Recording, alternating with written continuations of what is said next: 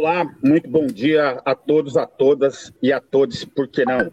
Observatório Indigenista no ar, dia 22 de janeiro de 2022, ao pé do Bambuzal Digital, transmitido aqui direto do YouTube e também com retransmissão pela Rádio Cultura 1930 do estado do Paraná e também pela Rádio Web Estação Democracia eu sou o Cristo Pan, diretamente da aldeia Pirarupá, Palhoça, Santa Catarina. Vamos ao tema do nosso sábado de hoje, com dois convidados e o nosso time de analistas aqui sempre presente. Vamos apresentar primeiro ambos os nossos convidados. Nós estamos aqui com a presença do professor Clóvis Briguetti, que é professor professor na Unisul e também historiador, e com a presença do nosso querido Marcelo Zelic, do Armazém da Memória. Também contamos com ele, João Maurício, cientista social, analista do Observatório Indigenista, e também é, é, mestre em psicologia social e agora doutorando. Ele, Fábio Martins, advogado, mestre em psicologia social e também doutor Fábio. Esse sim pode ser chamado de doutor, porque fez doutorado. E ela, nossa querida doutora Sandra Nascimento, também presente aqui com a gente. Mandamos uma saudação para ele, nosso intrépido filósofo Nuno Nunes, que hoje não pôde estar aqui conosco, e também a nossa querida Ana Catarina Zema. Um abraço para vocês, seus queridos. Vamos aqui com uma saudação inicial antes de entrarmos no tema de hoje. Começando com ele, João Maurício Farias. Bom dia, João. Bom, bom dia a todos, bom dia a todos, bom dia Marcelo Zelic, ao Clóvis Brigante, porque aceito o nosso convite, a Sandra e ao Fábio Martins. Bom dia, Curé. É a semana aí da intensa, né? Sempre a gente. Eu nunca consegui dizer que é uma semana tranquila. A gente está com três anos de programa e em relação aos povos indígenas, a situação é sempre intensa e tensa, né? E a gente hoje vai analisar um tema extremamente delicado e necessário para que esse país passe a limpo aí os crimes que cometeu e é, continua cometendo contra os povos indígenas. Sejam bem-vindos aí. Obrigado, João. Bom dia, Sandra.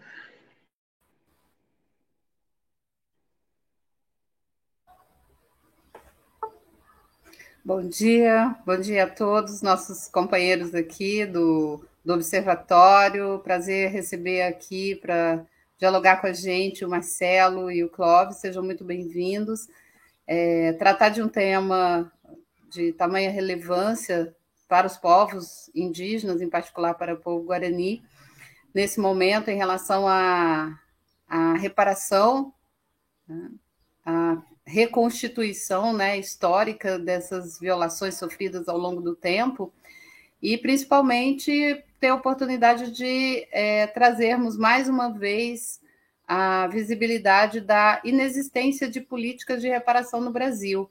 Quase sempre são ações pontuais, ações isoladas, ações pro, que, que são resultado da provocação dos próprios povos e dos apoiadores, mas que ainda não faz parte de uma ação é, coordenada, objetiva, concreta e com previsão de, de efeitos no tempo por parte do Estado. Então, a minha, a minha participação aqui, a minha contribuição sempre é falar da, do papel e das tarefas estatais frente aos povos originários. Então, fico aqui à disposição para a gente fazer um, um bom diálogo e um bom dia a todos. Muito obrigado, Sandra. Bom dia, Fábio Martins. Bom dia, Cris. Bom dia, João, Marcelo, Clóvis, Sandra, Ana. Nuno, bom dia a quem nos acompanha. Hoje, dia 22 de janeiro de 2022, nessa semana em que, logo no domingo, é, passado, né, é, a gente já teve notícia é, de que o governo federal manifestou interesse em adquirir uma ferramenta de espionagem é, digital, né, numa viagem internacional do, do governo da sua família, do chamado gabinete do ódio. Né? A gente semana em que a gente viu sinais de colapso na saúde pública em Manaus e em outros estados do Brasil. Semana em que o Bolsonaro é, emitiu um decreto que permite destruição das cavernas, que também o governo Bolsonaro manteve o sigilo dos documentos envolvendo o Pazuello é, na má gestão da pandemia. Né? Semana em que a gente teve a notícia que o advogado do Bolsonaro, também advogado envolvido nas questões lá do Queiroz e, e de má versação de recursos públicos, conseguiu liberar na justiça um, o lote de madeira ilegal envolvendo o ex-ministro do Meio Ambiente, Ricardo Salles, inclusive maior apreensão de madeira ilegal já feita na história do Brasil por uma operação da Polícia Federal, madeira foi liberada. Também semana em que o governo anuncia e comemora a queda de mais de 80% nas multas ambientais no Brasil, semana em que a gente teve notícias de chuvas intensas e enchentes na Bahia, Minas, Piauí e também outros estados, e semana também que infelizmente a gente teve a transcendência da e a passagem da nossa gigante Elza Soares. Obrigado, Elza. Vamos discutir também sobre a memória. É interessante perceber numa semana é, em que a gente tem uma série de ataques e violências que tendem a apostar mais uma vez na impunidade e na falta de memória histórica. E a gente volta para discutir o tema da Itaipu, né? Como a Sandra disse, convocando toda a sociedade a pensar sobre as, as repetições da violência e a violência que é a repetição da impunidade. Vamos conversar sobre essas questões os nossos convidados. Passo a palavra para você, Curé.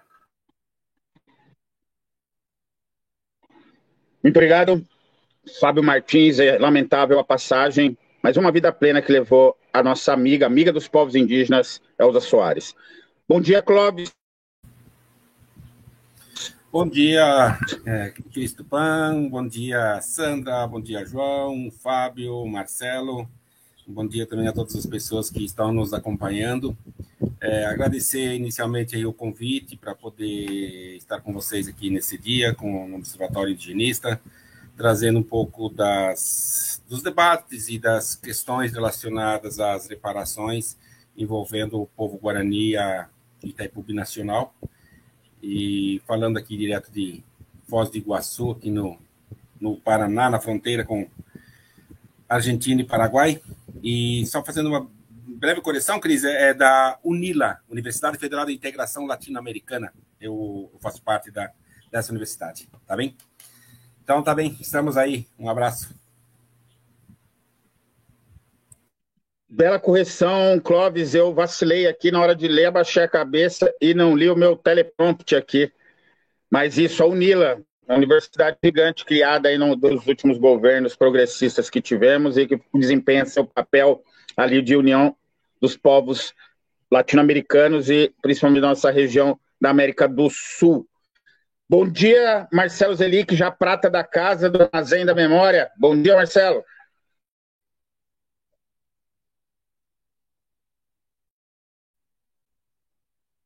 Opa, ligar o microfone. Bom dia, Cris, tudo bem? Como vai? Clóvis, um prazer estar com você conversando. Né? Fábio, João Faria, Sandra.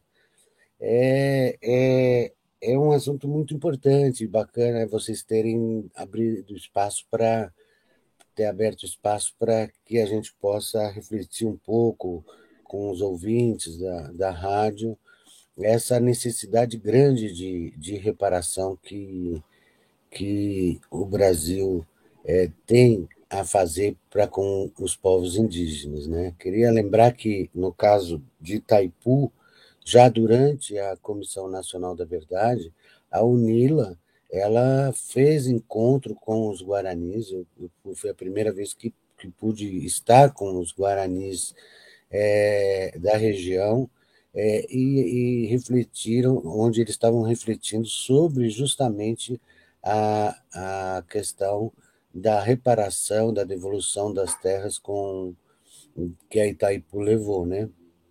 Junto com, com a, a inundação lá para construir o lago.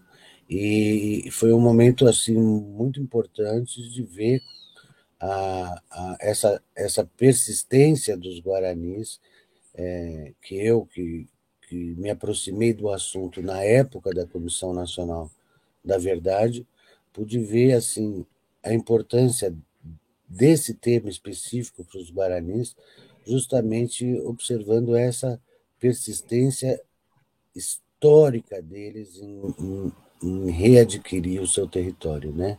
É uma coisa que nos faz é, reafirmar esse compromisso de levar avante essa essa discussão, de colaborar com essa discussão e para que um dia isso venha a se concretizar e que eles possam reassumir o seu território, né? Era 2013, mais ou menos. 14.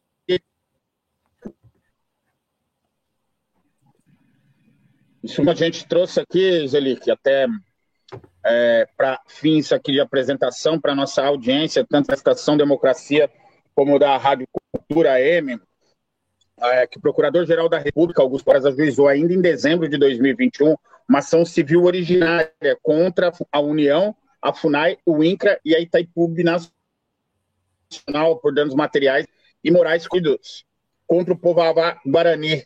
Na época, por causa do uso criminoso dos critérios de indianidade, os Avá Guarani foram ignorados pela, pelo Estado brasileiro e retirados à força dos seus territórios. Os alagamentos decorrentes da construção da, da, da Itaipu destruíram os territórios sagrados dos nossos parentes Avaguarani, impactaram de forma irreversível a vida desse povo. As consequências desse empreendimento são sentidas até hoje pelas comunidades que permanecem confinadas às margens dos reservatórios de Itaipu e que esperam a conclusão definitiva do processo de demarcação. Quais os interesses fizeram Augusto Aras, após engavetar o processo original, reabrir em outros patamares? O que fazer para que, de fato, a Itaipu e o Estado brasileiro reparem os crimes cometidos contra os Avaguarani? No nosso programa do Observatório Indigenistas, com análise das políticas indígenas, indigenistas do Brasil e do mundo, nossos convidados, Clóvis Briguetti, historiador da UNILA, e também Marcelo Zelic, Armazém da Memória. Minha apresentação, Cristo Pan, e as análises aqui da nossa querida Sandra, João Maurício e Fábio Martins. Curta as nossas redes ali, se inscrevam no nosso canal, deixa a sua curtida e também pode ali acessar no www.cultura930.com.br ou o seu dial, ali estiver no Paraná, no radinho ali, só sintonizar 930 AM para todas as aldeias sendo transmitido e na rádio web Estação Democracia.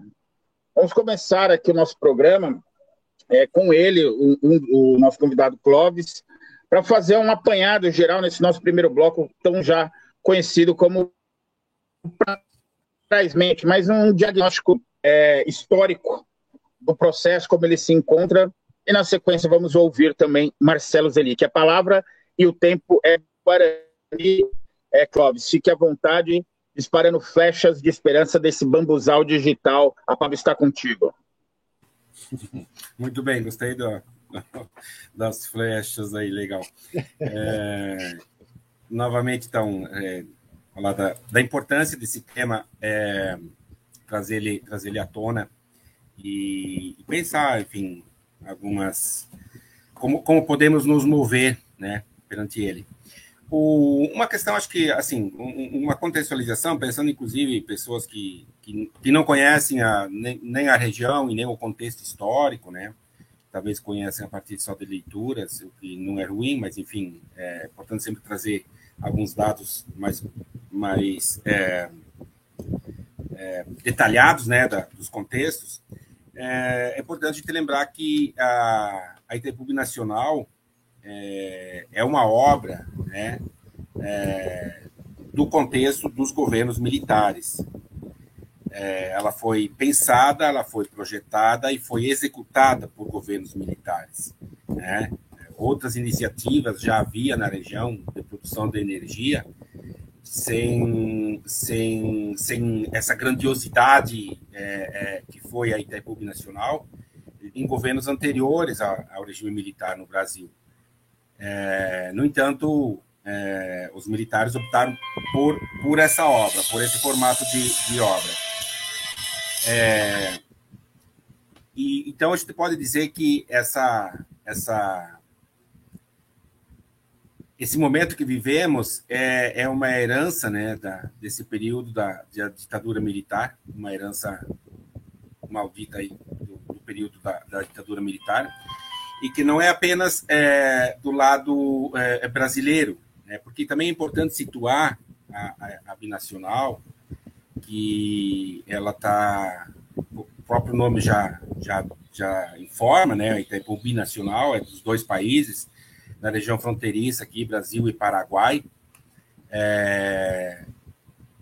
E atua em ambas, ambas as margens, né? Os dois países, Brasil e, e Paraguai. E, e, ela se, e, e no, o governo no o Paraguai na época também era era governo militar do Alfred Stroessner, né? Aliás, era um governo é, um tanto, um tanto é, diferente do, da ditadura militar brasileira, porque ele foi governo único, desde, desde que deu o golpe até, até a, a sua é, é deportação expulsão né, da, do, do, do, país em 89. É, então, toda ela foi pensada, foi gestada, foi moldada no, no regime militar no, em ambos os países. Né? E isso é importante que se diga. Né? E é importante a gente saber dessa informação. A segunda informação importante é essa questão da sua localização. Uma obra binacional, feita a partir de um, de um tratado assinado em 1973. Tem outros acordos que vão sendo moldados antes, mas o seu acordo formal, oficial, foi em 1973, né? estabelece esse, esse acordo. É, e inicia a sua execução uma das maiores, é, é, até recentemente era a maior hidrelétrica do mundo, né? agora ela perde para Três Gargantas na, na, na China, mas continua sendo a maior produtora de energia elétrica do mundo. Né? No, no, no rio, que é o sexto maior rio, rio do mundo em volume de água, né? o Rio Paraná. E, e ela a, a, destruiu não apenas a, a, a, os, os Tecoá, né, as, as, aldeias Guarani, mas também é, teve uma incidência e um impacto muito profundo na vida de, de, de, camponeses que viviam aqui já na região, nesse período, especialmente do lado brasileiro, já que o, o lado paraguaio, na margem direita do rio, era é, é, ainda matas mais preservadas, ou seja, ainda não, não havia essa incidência do, do agronegócio brasileiro, que hoje está também no Paraguai. E, e o desastre ambiental, né? É, seja pela destruição das sete quedas, né? É, como também pelo que provocou na, na alteração da, do próprio clima regional. Né? Ela, é, tanto que aqui na região se falava anos passados que não as pessoas que mais antigas aqui, os próprios Guarani recordam que aqui não dava geada, né? Os invernos não, não existia geada nessa região. Hoje em dia é comum a geada. Todo inverno praticamente gia, por conta que não faz mais é, serração, né? o rio não produz mais serração por conta da água parada. Então, é, ela teve uma mudança, e são mudanças é, contínuas, são mudanças é, permanentes. Né? O, aí, falando especificamente dos Guarani, né? além de ela ter. É, é, ela, ela a, destruiu é, aldeias do lado do Paraguai, as informações é, produzidas aí pela, pelas, por uma equipe que trabalhava com, com os Guarani, que continua trabalhando, aliás, coordenada pela Mari Blanca Barão, é, traz informações de pelo menos 36 comunidades que foram alagadas. Né? É, do lado brasileiro, a gente não tem uma informação muito precisa. Né? Estamos ainda construindo esses dados junto com os Guarani. É, há informações várias. A, a, Maria Lúcia Brandt trouxe algumas informações regionais, uma pesquisa que ela desenvolveu. O, o Centro de Trabalho Higienista produziu outras informações também. É, nós trabalhamos também com outras informações, que são métodos diferentes de pesquisas de, e, e, regiões de abrangência, né? Aquilo que ficou só submerso, aquilo que não ficou submerso, aquilo que. Né? Mas é, nós temos pelo menos catalogadas 19 comunidades na margem esquerda, ou seja, no território brasileiro, que ficaram submersas, ou seja, eram comunidades que estavam presentes nesse momento, do, dos anos 70 a, ao fechamento das comportas em 82. Então, é, é, e, e a, o nosso método de trabalho foi identificar quais eram as pessoas que viviam então nessas aldeias. É, porque é evidente que é, é, se a gente for assim voltar um pouco no tempo, você vai encontrar inúmeras aldeias existentes nessa região, né? Os Guarani viviam, ocupavam aqui há mais de, de dois mil anos, né? Então, é, esse recorte temporal é importante, né? Para a gente poder caracterizar a ocupação no determinado período histórico. E esse período que estamos trabalhando, é, nós dedicamos então ao período a partir de 73, quando foi firmado o tratado é, é, da binacional. E esse acordo e, e, nesse a partir desse período então a gente identificou essas é, 19 é, comunidades que viviam na, nas margens. É possível que tenha mais, né? Porque as pessoas com as quais nós trabalhamos é, é, depois com outras pessoas também foram relatando foram informando, mas isso é um trabalho que ainda está sendo é, é, construído. De toda forma, dificilmente vai se chegar a um número tão exato e, e preciso, mas é importante porque na, na ação, é, é, na CO, é, em ambas, né, tanto na, na, na, na CO 3300 de 2019, depois a gente vai falar dessas, dessas ACO, como da CO 3555, é, uma das questões é, de fato, fazer esse, esse apontamento né, de, de quais, quem eram essas populações, quem era perdão, quem eram essa, essas, essas aldeias, onde estavam essas aldeias, quantas eram essas aldeias que foram, foram é, é, afetadas. Eu não sei se vai ser a melhor metodologia essa do, desse trabalho, no caso, é, é, é importante se ter um, um, uma noção, porque a, a, isso a gente fala por, por, por que essa, essa informação desse número de, de comunidades. Porque a, a, na sua execução, né, a partir de 73, a, a FUNAI, a, Itaipu, é, é, identificou essas famílias, algumas famílias Guarani vivendo na, na, nas margens que se recusavam a sair. Né? Ou seja, havia, como a gente falou, várias comunidades, mas uma delas, que foi essa do Ocoí Jacutinga, que é a mais conhecida, eles se recusaram a sair. A liderança local é, o, conhecida pelos Guarani como Cambaí, ele se recusou a sair do local. Do lado paraguaio também aconteceu é, situação semelhante. Alguns líderes se recusaram a sair. Inclusive, se suspeita que alguns tenham, tenham até morrido por conta da, do represamento, né?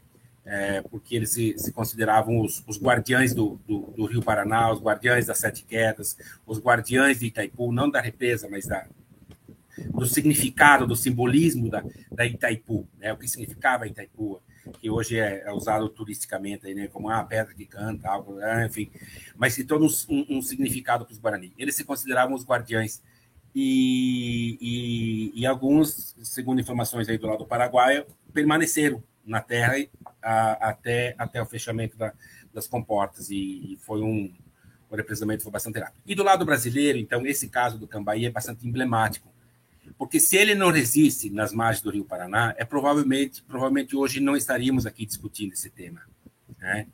Porque os Guarani teriam sido teriam sido é, expulsos todos, esparamados, enfim, é, talvez seria o tema seria outro. No entanto, é, a família, o Cambaí, a família e a família extensa, né, seus agregados, né, as pessoas que compõem a família, permaneceram no local. E, e, eles resistiram. E é a partir dessa resistência do, do Cambaí é que é, organizações da sociedade civil vão tomar conhecimento da presença dessa população na, nas margens do Rio Paraná. E isso já no final dos anos 70, né? lá por 77, 78, 79, né? Pleno regime militar, com toda a dificuldade que era de, de acessar os meios de comunicação, acessar informações, enfim, e acessar a própria região, que já estava sendo desocupada né, pelos é, é, agricultores. E, e, e, é a partir em to, é em torno dessa comunidade que forma a nova comunidade. Né? Eles são então ignorados, primeiro são ignorados, depois são desconsiderados e depois são considerados como camponeses mas nunca foram considerados como Guarani. Isso é importante que se diga. Né? Tanto Itaipu como Funai nunca os considerou como Guarani. Tratou eles como camponeses. Né? no momento da, das indenizações, é, é, e, e a Itaipu, para não seguir aquilo que previa a, o Estatuto do Índio, a Lei 6.001 de 73, é, ela, ela tratou essas famílias guarani que viviam na margem do Rio Paraná como camponeses, é, reconheceu um pequeno título de terra, é, um título uma pequena fração de terra, de 4 a 5 hectares por família, e aí desapropriou. Né? Então, a, a, o reconhecimento dos Guarani foi como camponês e não foi como Guarani. Inclusive, o professor Marés fez um, um, um parecer é, questionando essa, essa prática, mas ela ela já tinha sido uh, é, é, oficializada pela Itaipu, já tinha sido colocada em prática e, e, e, e com a pressa do fechamento das comportas, é, desconsideraram toda. É, a, desconsideraram o parecer do, do professor Marés. É, então, e aí eu acho que vem uma questão importante que é em torno desse, desse, da, de, dessa família, dessa família do Cambaí, é, que eles conseguem então se reorganizar nessa nova terra, que é o, atual Ocoí. Né? É, se reorganizar nessa nova terra. E aí acontece uma coisa interessante, que aquelas famílias todas de outras comunidades que haviam, estavam dispersas, que aconteceu aquilo que os guaranis chamam de do sarambi, né? o esparamo geral, é, o sarabipá, né? o esparamo geral, que estavam dispersas, elas se, se, se, se reencontram no Ocoí, nesse atual Ocoí. Né? E, mas naquele momento, ainda, a informação era da, da comunidade do Ocoí, porque não foi feito estudo para identificar as comunidades da região. E aí, a partir do Ocoí, se iniciam, então, estudos para identificar quais eram as comunidades, onde estavam os Guarani naquela época e quantas comunidades que foram afetadas pelo, pelo represamento. É, então, é, esse, esse, esse aspecto é importante porque é, é, aí começa todo um discurso, né? um discurso com relação à, à memória, né? aquela tentativa de criar uma memória oficial por parte da FUNAI, de desconsiderar, de continuar desconsiderando eles como Guarani, né? e, e, e tratar essa reorganização do grupo no atual Ocoí como guaranis estrangeiros que vieram do Paraguai, que vieram da Argentina, né? desconsiderando que havia toda uma população que vivia também nas margens direitas. Evidente, aqui é importante fazer um, um parênteses, né? Um parênteses, porque é, é, a gente não trabalha muito com essa categoria de Guarani brasileiro, Guarani paraguaio, Guarani argentino. Porque todos são Guarani. O Rio Paraná não era uma fronteira, uma fronteira para os Estados Nacionais, mas não era uma fronteira para os Guarani. É, eles circulavam, é, inclusive de, de, pessoas que, que viviam no, no, do lado paraguai e vinham estudar do lado brasileiro, passavam todo dia o Rio, né? Pessoa, enfim, aqui toda uma relação né, de parentesco, é uma região, um Tecoaguaçu, né, que a gente chama, é, dessa presença deles nessa, nessa grande região é, fronteiriça. Mas, sim, é, é, é, havia uma população que vivia no lado brasileiro, que vivia na, na, na, na margem, na margem esquerda do Rio Paraná, e que, é, por conta desse, desse dessa, dessa, da, da Itaipu, alguns foram transferidos pela FUNAI né, para Rio das Cobras, né, a terra Caingangue, aqui no centro do Paraná, e, e outros fugiram, outros ficaram trabalhando na região para agricultores, né? É, outros foram, inclusive, teve famílias guarani que foram levadas para Mato Grosso para trabalhar com agricultores. Eles já trabalhavam aqui para esses agricultores e, e, essas famílias foram indenizadas e levaram o, o, o seu agregado junto para o Mato Grosso, né? É, então tem um, um, contexto bastante amplo assim dessa, dessa dispersão da, da, das famílias Guarani e depois essa reorganização, esse reencontro no, no Ocoí. É, então, é, é, e é a partir então do Ocoí que inicia então o, o, a reorganização e, a, e, as retomadas das terras. Mas eu não sei se talvez parar um pouco aqui, talvez algumas questões que desse, desse apanhado histórico gostariam de fazer algum comentário, ou mesmo o Zelic, trazer questões outras, né, para para não me alongar demais na, na conversa aqui. Perfeito, Clóvis. Vamos passar direto aqui então para o nosso querido Marcelo Zeli, para continuidade. Essa aqui, como já colocou um dos convidados, um dos nossos indigenautas aqui, que são os nossos convidados aí de peso, nosso querido Curitiba Dive. Zelic, está com você a palavra. O caso, esse caso é, da reparação dos, dos Avaguarani lá na questão de Itaipu, ele, se, como o Clóvis está contextualizando, se arrasta por décadas. Né? São décadas e décadas em que o, o Estado brasileiro protela, decide sempre empurrar com a barriga a devolução do seu território, né? o território em condições é, habitáveis segundo a cultura, e usou, através da história, de inúmeros artifícios. É, quando a, a, a procuradora Raquel Dodge, então procuradora-geral da República, antes, ela foi antecessora do Aras, né? ela ela insta o Ministério Público Federal a criar um grupo de estudo para se fazer um, um, um, levantamento, uma consolidação da documentação, e aí sai um, um processo de reparação muito documentado né, documentado pelo próprio Estado brasileiro através do Ministério Público Federal, desse grupo de trabalho. É um, um, um livro muito completo, foi publicado, inclusive, um livro que, que trazia toda a, fundamentação do que eles, esse grupo de trabalho levantou, reunia documentação histórica, né, e se você volta no tempo, além desse processo, lá atrás, nos anos 80 ainda, o, o, o próprio povo Ava-Guarani já tinha aberto processos. O Armazém Memória, a gente disponibilizou o processo que o pessoal do CIMISU enviou, a íntegra do processo, são um processo grande, com sete, oito volumes, já discutindo isso lá atrás nos anos 80. Né? E, e quando há a passada, a passada de governo e assume o governo Jair Bolsonaro e trazendo a sua marca anti-indígena para dentro de uma prática de todas as instâncias do Estado brasileiro, através da indicação de pessoas que convergiu com essa ideia de que não se demarca nem um palmo de terra indígena, essa marca de que o, o indígena deve ser integrado à, à comunidade como antes da Constituição. Dentro desse, desse pensamento é a, a indicação de Augusto Aras para a Procuradoria-Geral da República para substituir a, a Raquel Dodge, a procuradora Raquel Dodge. Raquel Dodge uma pessoa muito sensível à, à causa indígena.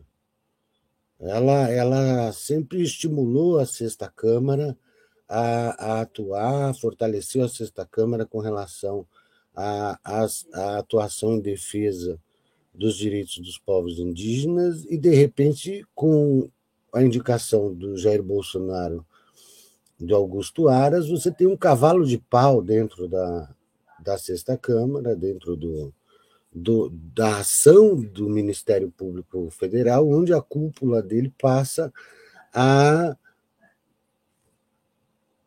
fazer jogo com o direito indígena. Né?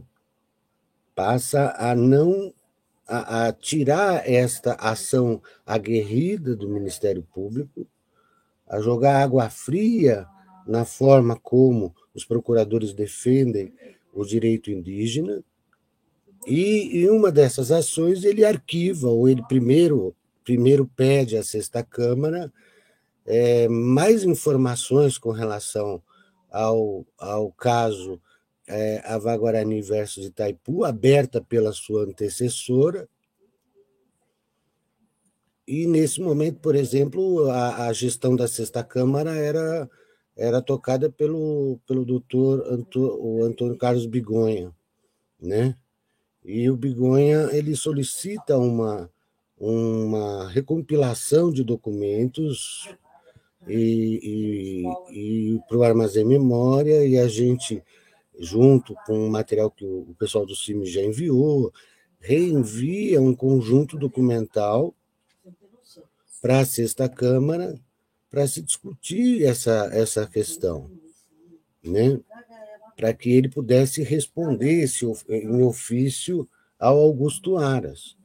A, a, a, a, forma indevida de arquivamento que o Augusto Aras estava fazendo de um processo totalmente fundamentado. O pedido dele foi para poder continuar o diálogo, porque, a rigor, o estudo feito pelo, pelo grupo de trabalho criado pela Raquel Dodge já trazia um conjunto documental importante. Depois o Clóvis vai, vai poder falar sobre isso no segundo bloco, né? A, as diferenças entre um processo de reparação criado pela, pela Raquel Dodge e o que o Augusto Aras apresentou quando que o Cris anunciou aí na abertura, né? Então é, é, é, a gente preparou um material e chamou a atenção,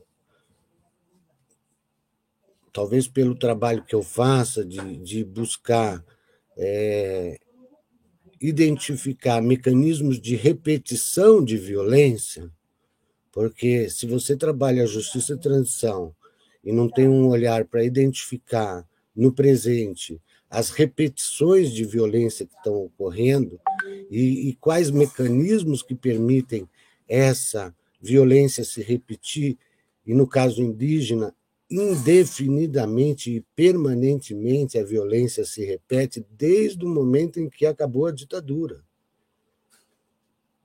Para os povos indígenas, a ditadura militar nunca acabou. Eu digo a violência da ditadura militar. É um processo permanente de repetição. Então, a sociedade, os povos indígenas, as universidades, as entidades de direitos humanos precisam ter um olhar sobre essa forma de identificar esses mecanismos. E o estudo que o Bigonha pediu, a, a, a, o levantamento de documentos históricos, proporcionou identificar um mecanismo e que foi aplicado pelo Augusto Aras. Quando o Augusto Aras ele arquiva o, o processo que estava criado pela sua antecessora Raquel Dodge, ele argumenta que é preciso criar um novo grupo de trabalho para se aprofundar essas questões. E na pesquisa que fizemos, a gente identificou como um mecanismo de repetição e protelação da efetivação do direito indígena justamente a criação de grupos de trabalho. O caso Avá, Avá Guarani contra Itaipu, ele teve grupos de trabalho criados durante o processo de construção da Itaipu. Foi um, um estudo feito para a localização das, da, das, da, das, das, das coisas, é, como que fala aquilo? Da arqueologia guarani na região, é um estudo que gerou uma publicação de sete tomos que estão guardados no Museu do Índio. Depois disso, você teve é, um grupo de estudo para identificação de quem de fato era Guarani e quem não era, porque era uma forma, na época, Clóvis já falou sobre isso, a negação da identidade e tudo mais. Então, se, se protelou tudo, toda a conversa, enquanto não se tinha uma definição de quem era Guarani e quem não era. Depois começou grupos de estudo nos anos 80, final dos anos 80, anos 90, anos 2000, 2010 e agora 2020 com Augusto Aras. Ou seja, são 50 anos de grupos de estudo e o mecanismo de repetição se dá a partir do momento que cada grupo de estudo que se, se cria procura fazer um relatório do zero. Aproveita documentos que existiam nos outros, isso, mas tem que elaborar e trabalhar do zero. Por que, que os, os, os relatórios já produzidos eles, eles não servem se muitos deles, quando você olha, uns repetem a documentação dos, dos demais. A documentação é sabida desde os anos 80. E, no entanto, Procurador-Geral da República, que tem por missão constitucional defender os direitos indígenas, o Ministério Público, por, por Constituição, tem que fazer isso. Ele atua contra, ele atua na protelação da reparação, na protelação das demarcações e da entrega do direito indígena aos povos indígenas do Brasil. Então, ele, ele institui a criação de. Ele, ele sugere a criação de um grupo de estudo né? Desse, dessa, dessa exigência incontornável, porque o Procurador-Geral da República dá a última palavra, a Sexta Câmara teve que produzir um, um, um novo conteúdo que foi chamado Atlas do Desterro.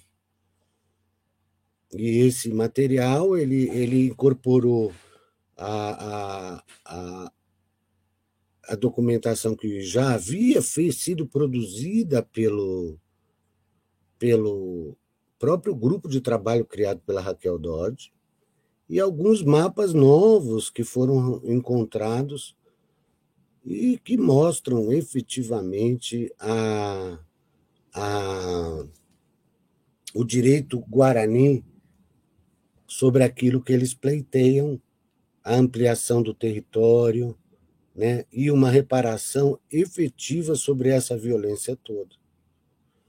Então, olhar o caso Guarani versus Itaipu, ele proporciona para a gente é, ver como o Estado brasileiro, ao criar grupos de trabalho, simplesmente estão desenvolvendo um processo de protelação de direitos.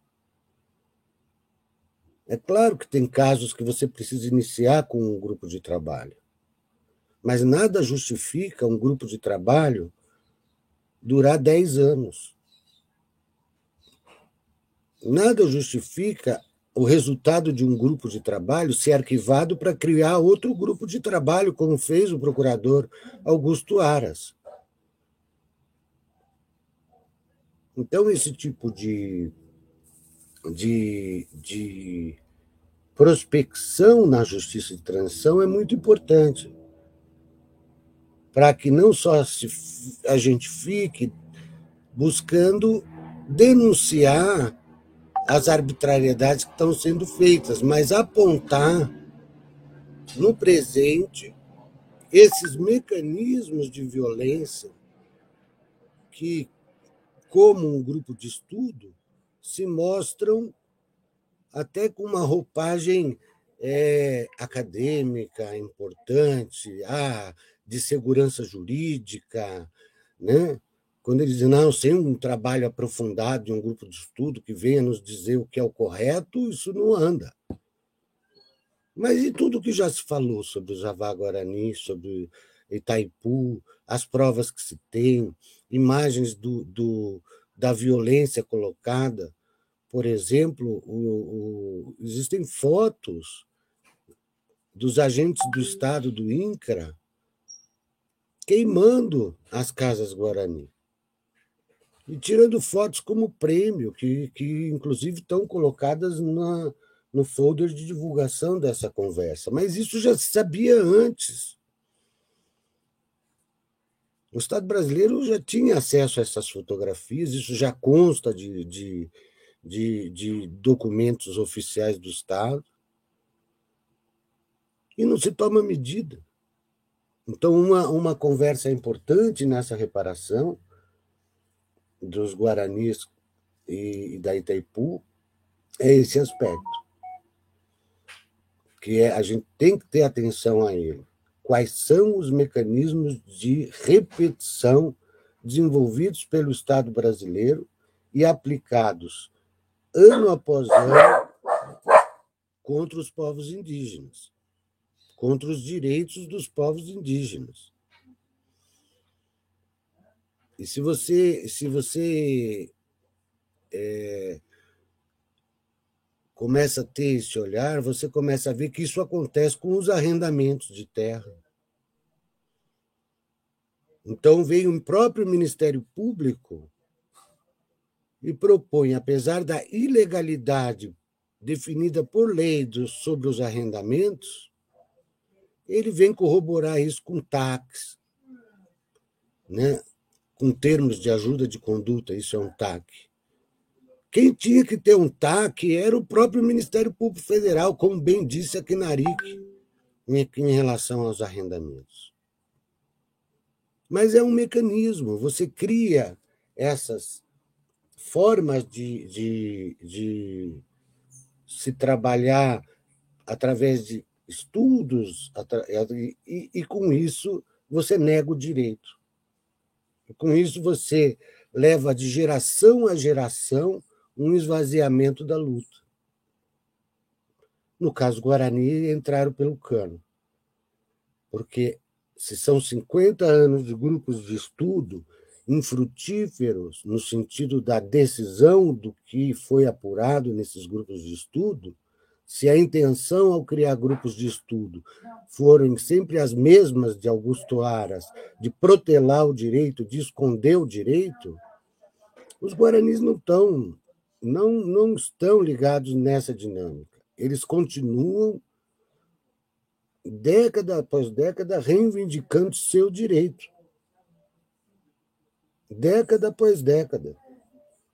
Quando você pega documentos dos anos 80, já cartas que foram escritas pelos próprios Guarani da época, explicando por que, que eles não aceitam a proposta de Itaipu, e aí Itaipu manobrando, fazendo reuniões com algumas entidades, com algumas, alguns indígenas, e, e, e dando isso como um, um, um, um elemento para dar aval a sua decisão de diminuir a terra, de fazer a transferência, o que é uma remoção forçada, né, que na época já era crime de lesa humanidade, na, na, na, na, juri, na, na justiça da época, no ordenamento jurídico da época, já era isso. Então você tem um, um, uma forma de agir do Estado brasileiro que precisa ser desmontada.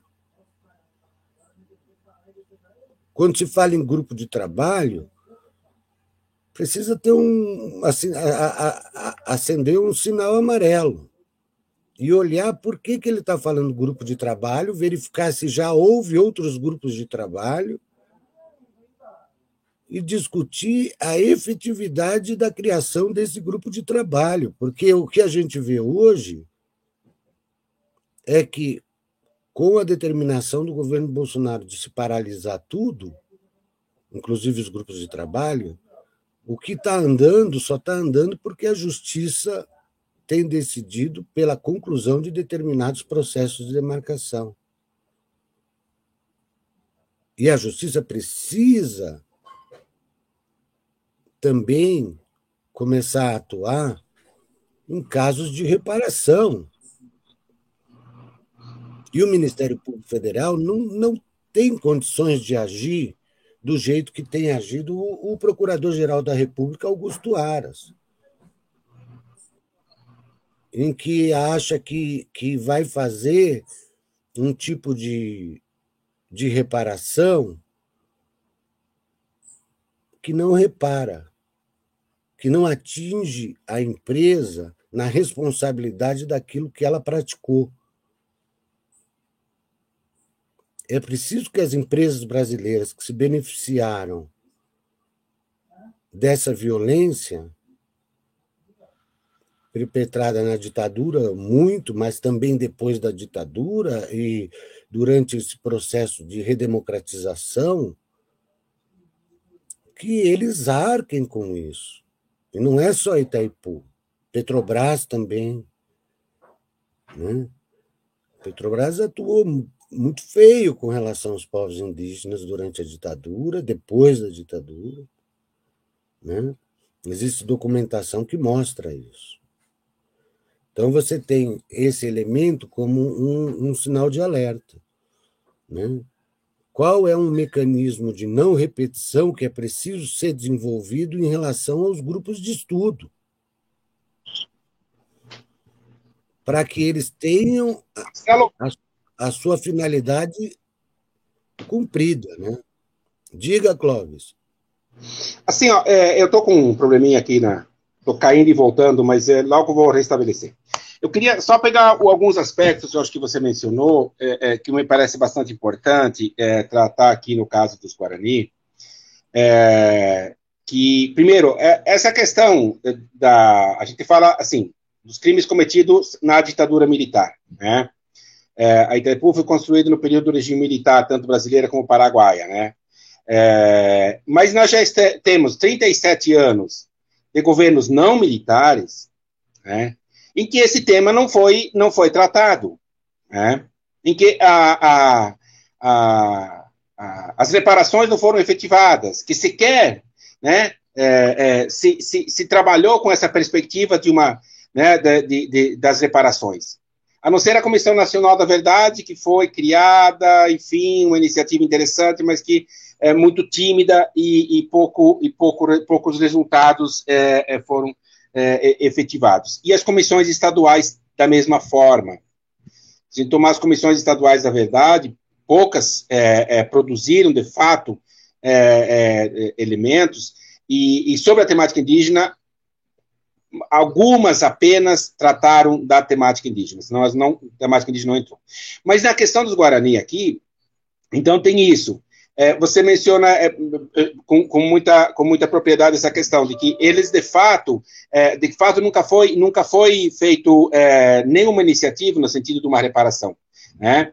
É, e, e, e, e, os Guarani, desde, desde, desde antes da Itaipu, desde o período da construção da Itaipu, é, vem reclamando, vem é, tentando marcar a sua posição, vem se manifestando, mas não são ouvidos. Né? É, você citou alguns documentos também que eles produziram, inclusive é, a Itaipu teve que se explicar para o Banco Mundial, que na época era o financiador, né? logo depois da, da sua construção, os Guarani enviaram carta para o Banco Mundial, você citou ele aqui, né? enviaram também documentos ao até ao Papa também, na época, solicitando é, entraram com ações judiciais, né?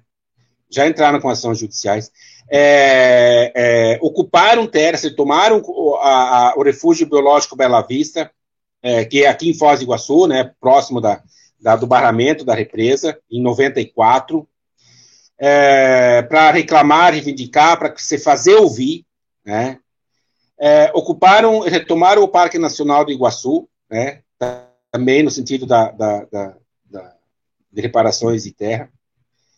E, e agora são, são várias comunidades, assim, em, em, em, formas de acampamentos, que tem, nessa região aqui são apenas três comunidades, são 25 comunidades e apenas três delas possuem terras demarcadas, e assim, uma com 250 hectares a 230 hectares, mais ou menos, outra 200 e uma outra de 1.500 hectares, 1.700.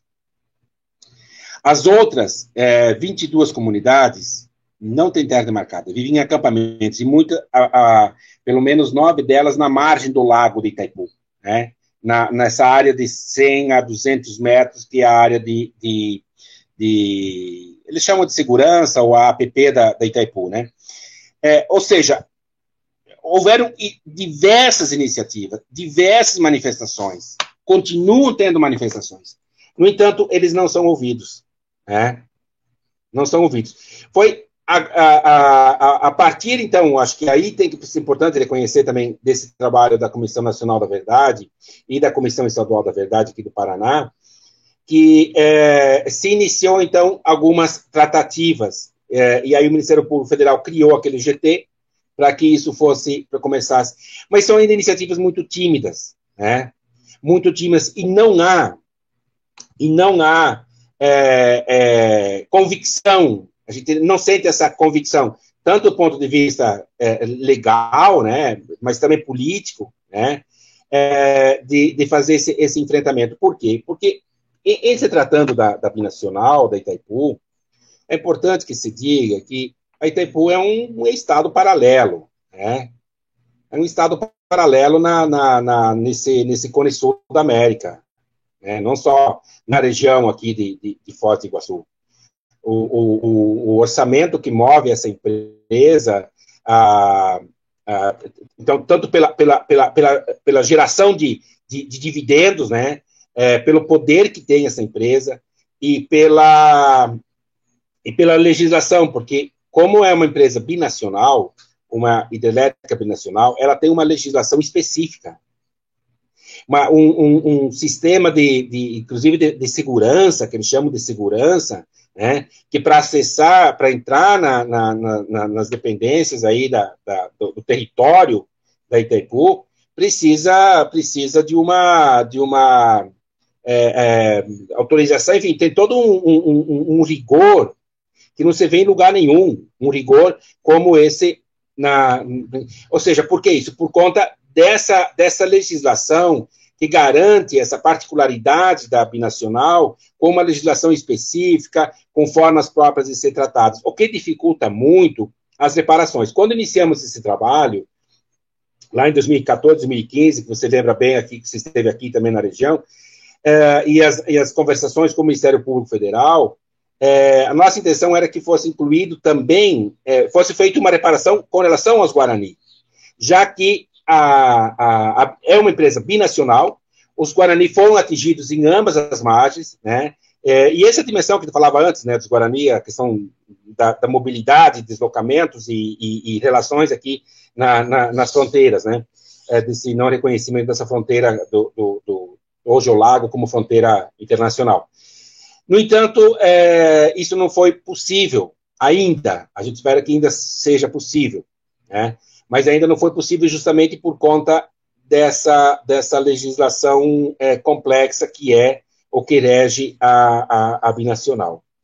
É, então, esses elementos todos, eles, eles, eles são importantes para a gente pensar também depois a, a dimensão da, da, da efetivação dessa CO e de outras ações que precisam ser desenvolvidas, né? É, o quanto é, esbarra né, em, em, é, em, complexidades que são complexidades políticas, mais do que jurídicas, eu até diria políticas, né? A vontade política em mexer com esse tema. É importante lembrar que nesses é, é, durante toda a gestão do governo Lula e Dilma, a, a direção do Itaipu foi a cargo de, de, de pessoas é, é, indicadas por eles. Né? No entanto, a direção de Itaipu resolveu fazer medidas é, hum, é assistencialistas, vamos chamar assim. Eles tinham um programa chamado Água Boa, né? e fizeram medidas assistencialistas, mas não medidas de reparações. Né? É, e com isso criou também uma imagem é, positiva, né? é, perante a, a, sociedade, inclusive internacional, né, de que Itaipu preserva o meio ambiente, de que Itaipu é um modelo de, de conservação, de que Itaipu tem a água boa, etc, etc, etc, né. É, a, a, partir, o, o, na CO 3300, a, a, os procuradores tiveram acesso a uma parte da documentação, porque isso também é um outro tema complexo, a gente não tem acesso a essa documentação de Itaipu. A gente já tentou fazer pesquisa na Itaipu, mas não tem acesso àquela documentação. É... Uma... Antes de entrar na, na, na, nessa coisa da, da ACO, só, só ponderar um, um, um, aspecto. Eu acho que, o, de fato, você citou 2014, Comissão Nacional da Verdade, esse período, como um momento em que começa a se buscar incluir os povos indígenas também na discussão da reparação. Né? Eu acho que é um, um elemento recente, é um elemento que a gente precisa. Eu, eu por exemplo, tenho um, um, um pensamento que é preciso judicializar a reparação.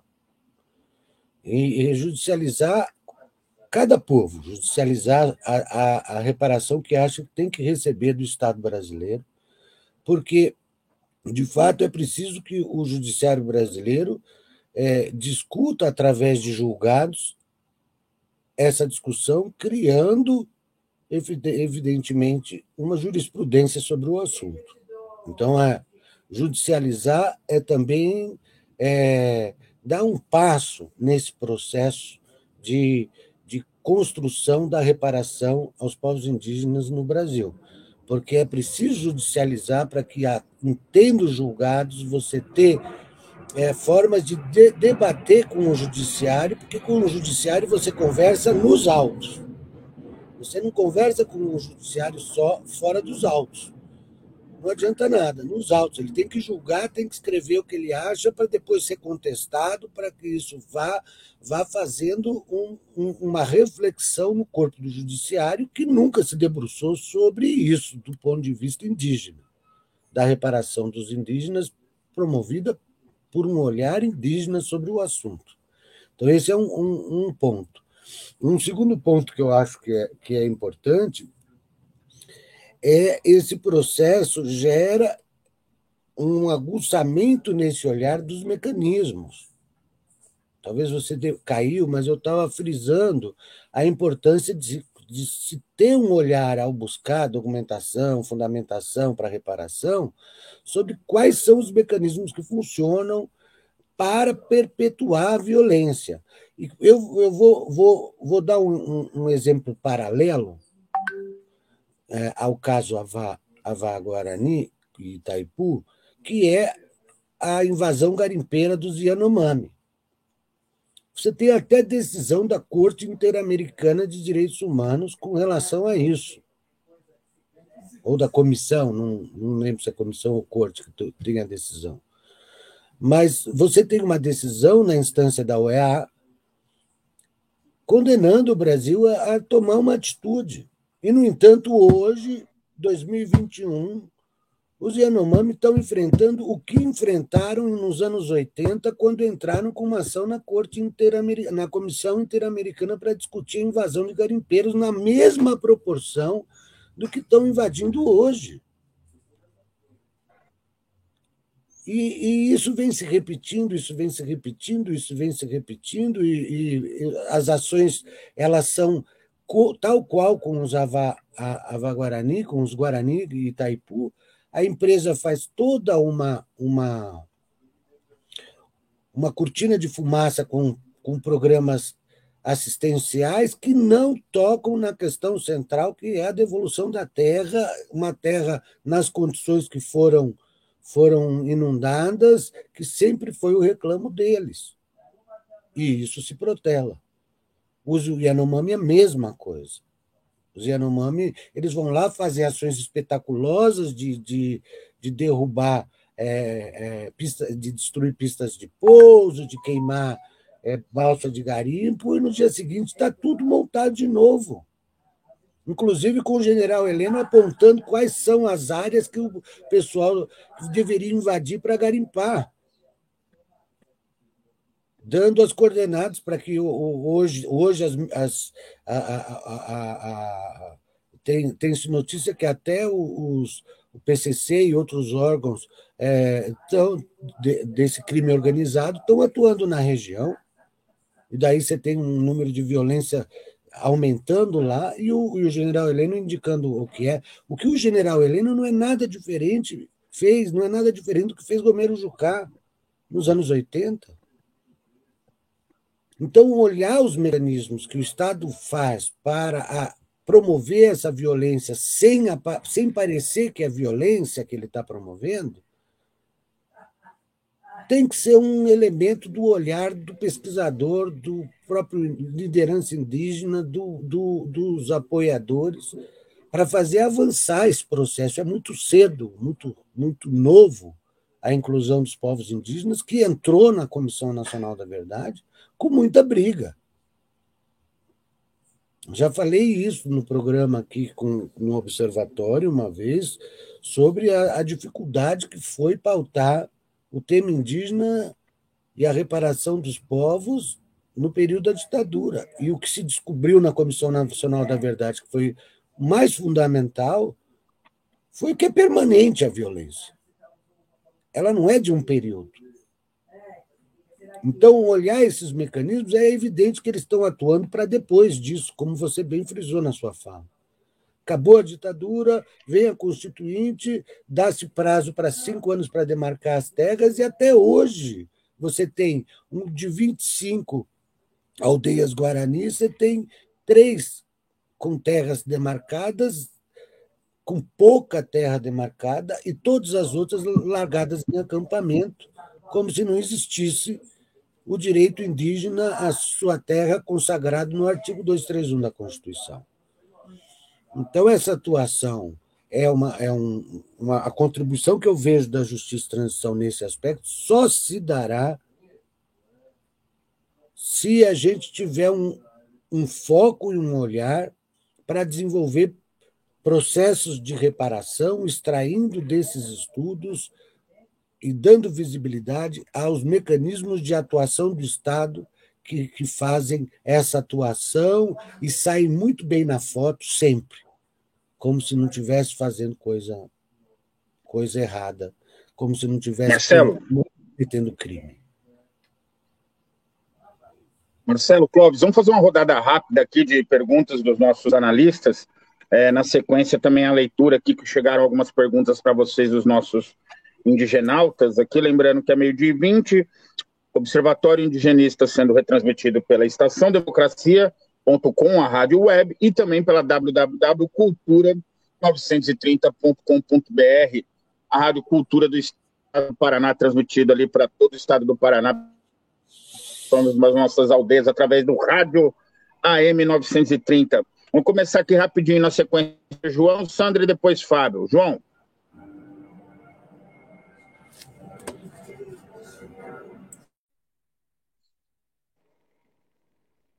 Microfone, João.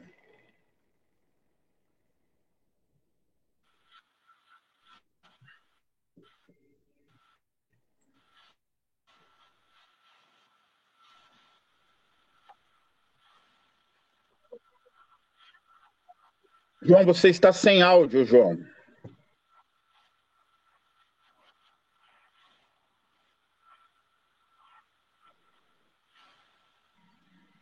O João está com alguns problemas técnicos ali, sem áudio. Vamos passar para a Sandra e depois a gente volta com o João. João, arruma seu áudio aí, João. Sandra? Oi, Curé. Obrigada. Tecnologia sempre nos deixa na mão em alguns momentos, né? Bom, é, primeiramente agradecer a, a fala do Clóvis, do, Marcelo, com as informações que trazem. É um, um assunto que, que não entrou nas agendas assim de forma é, substancial, no sentido de, de fazer parte de um debate nacional a respeito dessas violações relativas a Itaipu, embora ah, o, o, cenário de violações, né, muito, muito comum em termos da prática estatal, é, em relação ao povo guarani é, é bem conhecida. Acho até que falar que não tem provas suficientes para uma ação é, é um cinismo muito grande né, do, do Procurador-Geral da, da República. Dizer que há necessidade de, de mais estudos. Eu queria é, é, ponderar e, e, e perguntar para os nossos convidados é, do, dois, dois elementos principais. Um deles é, na avaliação de vocês, o que fez, qual é o cenário, qual é o quadro político em termos de conjuntura política que impacta a dinâmica jurídica, certamente, da, do pedido de arquivamento da ação da, da Raquel Dodge e a propositura de, de nova ação é, pelo, pelo Aras. Né? O que, o que, qual foi o, o, quadro político nesse sentido? O que, que, o que na verdade pode estar por trás é, dessa tentativa de, acho mesmo que de inviabilizar o próprio processo é, da reparação? E a outra questão que eu queria que vocês comentassem, o Marcelo em particular, que atua com com a perspectiva da concepção da reparação, é que essa ação proposta agora, a 3555, a ação civil originária, que é uma ação que visa é, obter responsabilização dos, é, dos entes públicos, né, e, o, e aqueles de outra natureza vinculada ao poder público, é, em relação ao caráter da reparação. A ação civil originária do, do Aras, que a gente avalia, que eu, em, em princípio, avalia, ela é uma ação que está fadada ao insucesso em termos dos pedidos. Né? São pedidos abertos, são pedidos sem objetividade prática em relação às demandas de reparação. E, por outro lado, é, a reparação ela tem se confundido com indenização financeira, ou seja, a reparação em termos de é, recomposição de perdas em termos econômicos, financeiros, e certamente a questão é, da identidade ela não pode vir de, um, de uma questão econômico-financeira. E na ação, na CO 3555, que é essa atual é, do, do procurador, ela pede algo, inclusive de consulta aos próprios, é, ao próprio povo guarani sobre quais são as demandas deles. Né? Ou seja, é uma ação para poder iniciar estudo sobre demanda, sobre algo necessário, mas não tem nenhum pedido de reparação, nem simbólica e nem reparação em termos de identidade cultural.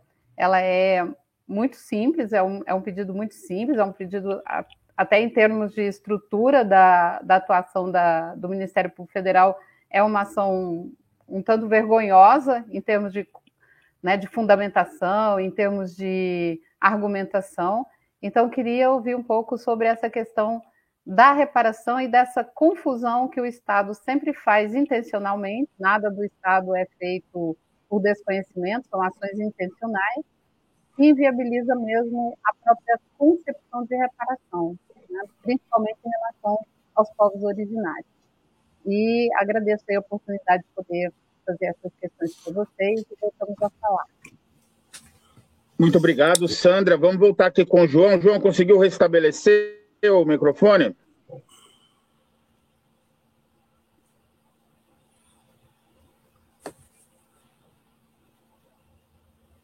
Não. João, conseguiu restabelecer? Eu queria. É, eu ainda não aprendi Libras, João. Vamos, vamos dar prosseguimento aqui. O João mandou uma pergunta por escrito, eu vou ler não conseguir restabelecer, vamos passar para o Fábio Martins. É, é seria, seria repetitivo né, falar da importância de debater esse tema, mais do que necessário.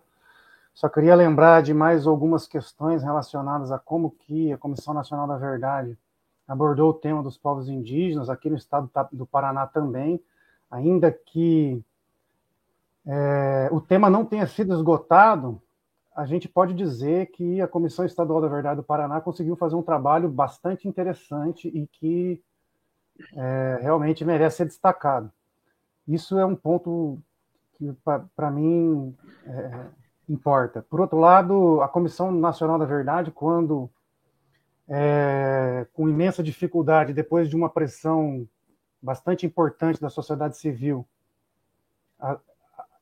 tratou do tema num relatório secundário ou num, né, nos, nos temas específicos é, e com recomendações que ficaram nesses, nesse relatório secundário que não entraram nas recomendações centrais, ou seja, um tema que ficou bastante invisibilizado, que foi a questão dos povos indígenas, e que de um, se a gente fizer um olhar é, acadêmico que não privilegia os povos indígenas, ele, a gente pode dizer, afirmar que esse tema ficou diluído entre os outros temas. Ocorre que quando a gente analisa o relatório final da Comissão da Verdade, em todos os temas, a gente percebe uma, uma sistemática é, é, invisibilidade e silenciamento das formas de violência mais extremadas que foram contra trabalhadores nas empresas, várias empresas, a Itaipu é uma das empresas, são várias empresas que cometeram vários tipos de crime contra os trabalhadores e trabalhadoras, é, prefeitos, delegados, juízes, é, cartórios, empresas, pessoas físicas, pessoas jurídicas de pequeno porte cometeram os mais variados crimes, porque operaram num modelo econômico à margem é, da institucionalidade jurídica estabelecida, tanto no período da ditadura militar como agora. Né? Agora a gente está vendo um novo modelo de negócio, que é, a, que é a garimpagem, que é a jagunçagem, que a grilagem. Ela é um, um, um, um modelo é, simbólico de uma nova forma de, de, de, de ganhar dinheiro no Brasil, é, tem junto com a ideia de que a política pode ser uma forma de prosperar economicamente. Assim como é agora a atual lançamento da candidatura do, do Queiroz no Rio de Janeiro, que diz que também quer participar dessa festa. Então é isso que a gente viu, é isso que a gente vê e é isso que, infelizmente, a gente vai continuar vendo. É, com relação aos povos indígenas, o Zelic falou do que, tá, do que aconteceu na Amazônia, mas a gente podia lembrar dos Guarani Kaiowá, no Mato Grosso do Sul, que desde a Guerra do Paraguai tem vivido o desterro, tem vivido é, o aldeamento forçado, tem vivido todas as formas de violência relacionada à sobreposição da violência e da violência e da violência histórica que se repete invariavelmente na forma do terror impune, na forma de uma política de Estado que, inclusive, insiste em juridicizar e judicializar todas as questões e todos os conflitos como se uma forma de resposta fosse. É, a minha preocupação com a justiça de transição sempre foi essa. Apesar de ser um grande entusiasta do Marcelo Zelic, sou cara, um fã do trabalho do Marcelo Zelic, estudo o tema da justiça de transição, da memória, da verdade há muitos anos, mas eu insisto em achar que a, a, reivindicar a justiça daqueles que operam o sistema de opressão é um pouco de ingenuidade. Porque, sob o ponto de vista acadêmico, a gente pode separar a ciência é, jurídica da história, da filosofia, é, a gente pode separar é, é, direito constitucional de direito penal, a gente pode separar questão ambiental de questão indígena, a gente separa, invariavelmente a gente separa essas questões. Mas no, no plano da realidade, e quando a, a violência política através do Estado, seja ele democrático, seja ele um Estado de polícia, um Estado de exceção, opera é, é, juridicamente e independente da, da, da, das disciplinas acadêmicas que cada um de nós tem autorização é, para operar na, na, é, no mercado. E todas essas separações, para mim, elas parecem capazes de dividir não só a nossa capacidade de resistir, nossa capacidade de pensar, e eu insisto mais uma vez, o direito ele tem funcionado invariavelmente ou na sua melhor hipótese como um remédio tardio. E as reparações elas são exatamente isso, elas mostram isso que são em regra reparações econômicas, reparações financeiras que não conseguem atingir mecanismos institucionais que não vão permitir, por exemplo, que isso se repita depois no próximo período histórico. A história das barragens no Rio Tibagi, aqui no Paraná, é a prova disso, e que o direito ele pode ser pervertido, a gente tem centenas e milhares de exemplos que mostram como que o crime pode ser legalizado no Brasil. Vamos falar, por exemplo, sobre a introdução dos, dos, dos transgênicos no Brasil e o atual estado da arte com relação aos agrotóxicos. Eu acho que, infelizmente, isso, isso parece a perpetuação de um projeto de tomada de terras que começou em 1492 e segue até agora. A pergunta que eu faço aí para o Zelic e para o Clóvis é até onde que a gente não está seduzido pela ideia de que o direito vai nos salvar e o que, que a gente faz se o direito não nos salvar. Obrigado, Fábio. João mudou de aparelho ali, será que ele está conseguindo? Quer tentar?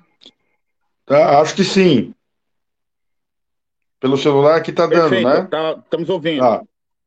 Tá. O, que eu, o que eu fiquei pensando, assim, o, eu acho que é um. Uma, fiquei com um pouco de vontade de, de ver com o Clóvis e com o Zelic, de a gente ainda conversar um pouquinho mais sobre os crimes, né? Eu acho interessante que o, quando o Zelic coloca que tem um crime de 50 anos perpetrado, né, que, tá, que segue com 50 anos, já que passou governo, né, passou STF, passou agente do judiciário em 50 anos e, e não se fez isso, não se fez uma reparação. Então, é, é possível pensar que o Estado segue perpetrando o crime. O crime não foi só ah, ah, perpetrado no período da construção e no desalojamento forçado, com a queima das casas da, tradicionais dos, dos Avaguarani. Né? A, a, é, eu tenho a impressão ainda, como é crime uh, de lesa humanidade, esse conceito que o Zelic traz, a gente pode pensar que os generais e que os agentes, inclusive pessoa física dos agentes públicos do período, os generais que tiveram uh, comandando a ditadura, o general que comandou a, a, a instalação da Itaipu Nacional, os, quem chefiava o INCRA, quem chefiava a FUNAI, e também os agentes que tocaram fogo, eles uh, realizaram um crime que não, não prescreveu. Não, não dá para pensar que, que é crime prescrito. É possível pensar que, que esse crime é um crime que foi estabelecido, né, foi realizado e que ele percebe, persiste como crime até hoje. Que o Estado, inclusive, daí até o Aras pode ser colocado como quem, o Aras e os procuradores, como quem estão produzindo crime, na medida que estão tendo ati ah, atitudes protelatórias, ações protelatórias para se chegar a uma, a uma decisão. É possível a gente pensar que eles também são agentes que estão colaborando com uma atitude criminosa, né? Eu acho que, bom, é um terreno, eu acho que o Fábio traz muito isso, é um terreno de disputa intensa, o, te, o, né, o tempo todo terreno de disputa no judiciário, que não dá para a gente levar muita fé que vai se conseguir, mas tem aí um, uma sequência de 50 anos de crime contra esse povo, né? Antes de a gente entrar direto no tema da que tipo de reparação poderia ser buscada, né? Eu acho que a gente tem, tem aí um, um crime continuado, absolutamente continuado, e que todos esses agentes que estão colaborando com o crime deveriam estar sendo, de alguma forma, ah, colocados no inquérito como pessoas que estão colaborando com o crime, né?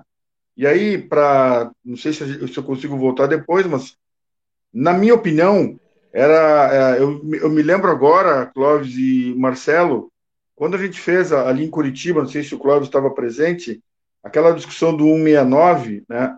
A implantação do 169, se discutiu também o tema da, das indenizações, que do direito dos indígenas a, a, na consulta, estabelecer proposta de indenizações, né?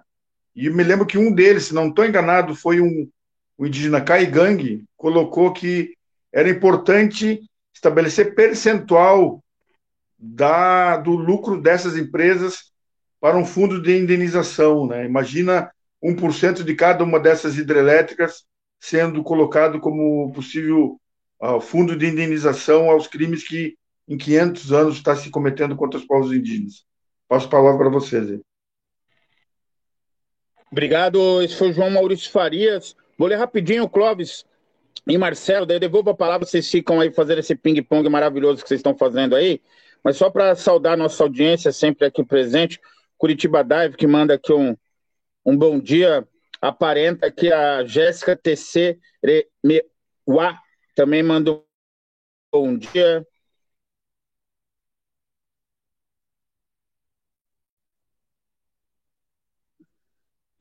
É, aqui os arquivos aqui que a gente já socializou do próprio observatório, está aqui nos comentários dos relatórios de pesquisa. É, a presença aqui do, dos companheiros sempre presente. Viva o CIMI, que vai fazer acho que 50 anos neste ano de 2022. CIMI Sul, da equipe de Porto Alegre. Parabéns pelo debate. Mais um arquivo aqui do Observatório.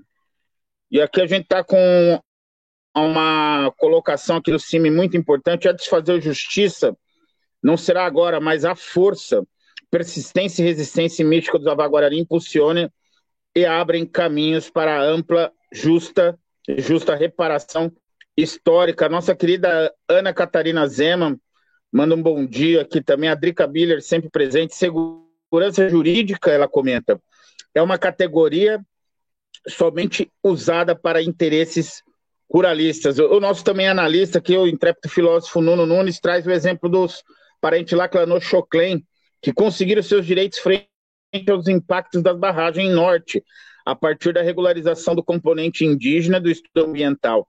Caberia ao caso dos Guarani e Itaipu, deixa ele a interrogação, o João que já falou, a Drica Bilha entra aqui com a questão do, no caso dos mãe, supostamente o Brasil ainda não se submetia à jurisdição da corte, mas se isso tivesse o mínimo de vergonha, cara teria mudado a política indígena. Ela está pedindo para o Nuno falar um pouco depois desse caso do Choclé, o Nuno não está presente aqui. E Marcelo Horta, ótimo debate, muito rele muita relevância. Ótimo sábado para todos, desde aqui de Lábrea, interior do Amazonas.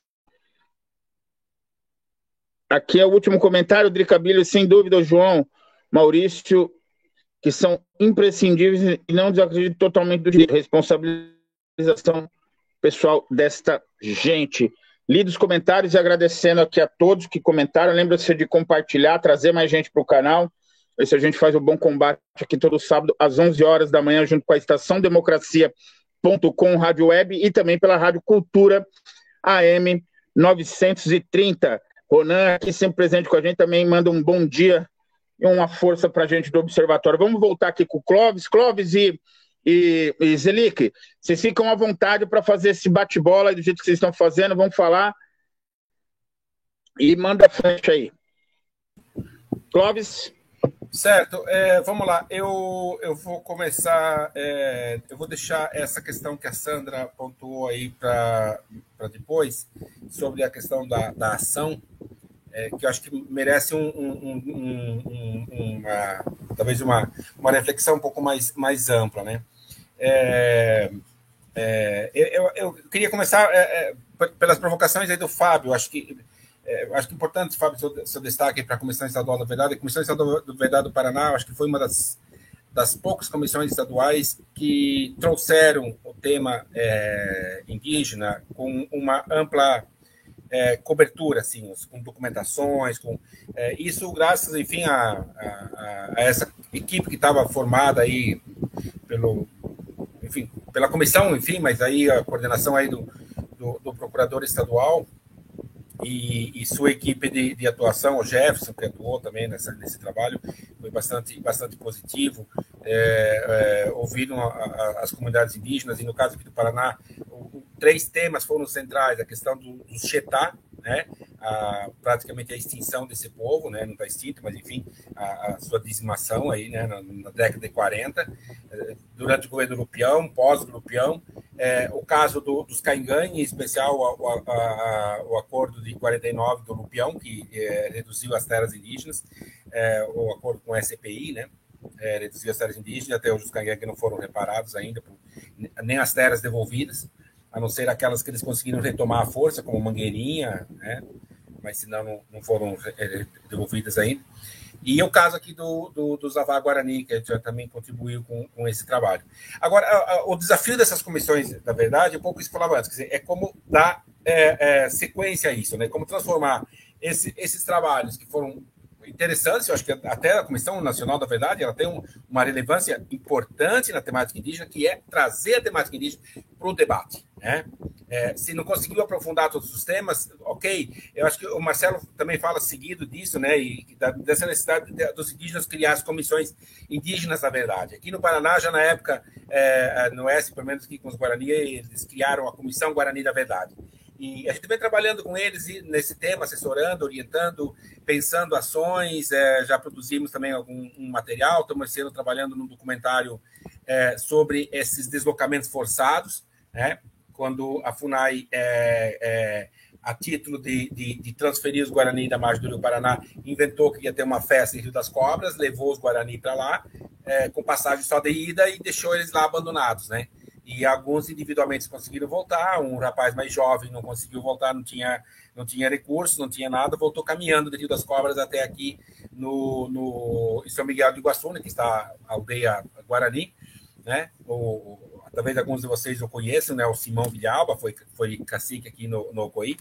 E, e quando chegou aqui já estava a, a, represa formada, enfim, não sabia mais por onde estava a comunidade, onde estava a aldeia e tal, encontrar os parentes, etc.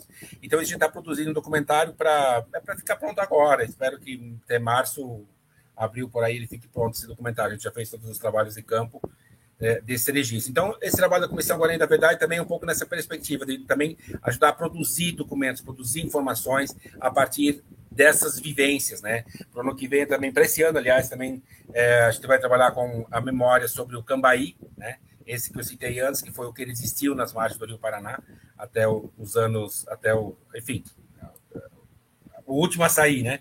O último a deixar a, a, as margens do Rio Paraná. Agora, é, é, é, essa, essa provocação do Fábio, eu não, eu não sei como responder, Fábio, essa, essa situação. Eu, eu acho que nós temos uma. A nossa tendência é essa de, de, de, do direito ser essa nossa referência, né? Esse direito, essa legislação. É, é um tanto difícil pensar fora disso, né? Porque eu acho que a, a direita brasileira, a elite brasileira, é, faz dessa maneira, ela, ela não usa o direito, ela, ela usa artimanhas, né? Ela, ela modifica o direito, ela reinterpreta o direito ao seu, ao seu, ao seu modo, né? para fazer valer as, os desmandos, para violar eh, direitos, para é, é, imputar crimes.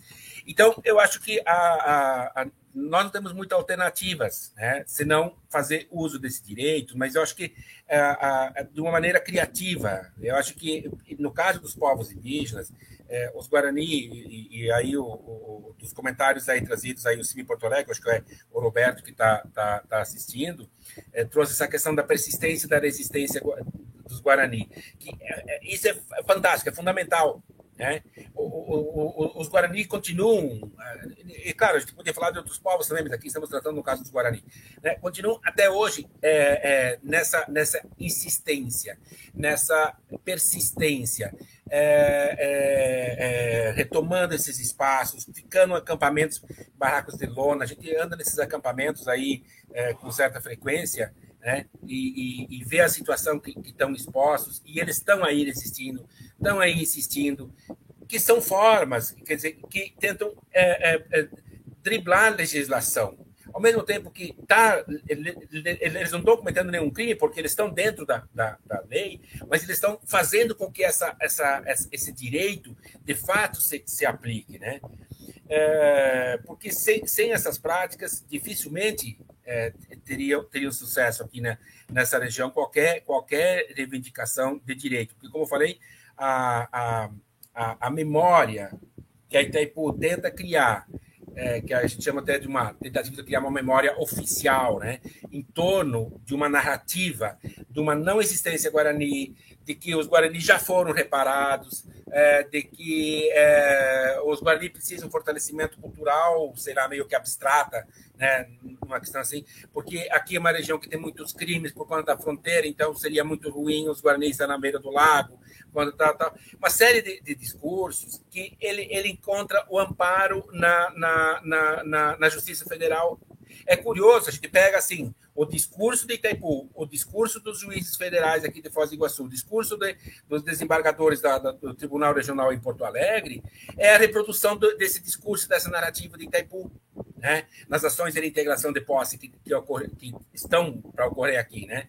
É, é, o Facchini conseguiu né, é, evitar, mas elas continuam tramitando, ou seja, até, até a existência da pandemia, pelo menos se espera que não, não ocorra. Mas então, essa narrativa, esse discurso produzido por Itaipu, e essa, essa, a partir dessa, de uma memória, que eles querem que ela seja efetiva como memória oficial, é muito forte. Né? E ela tem esse amparo da, da, da, das, das, instituições locais.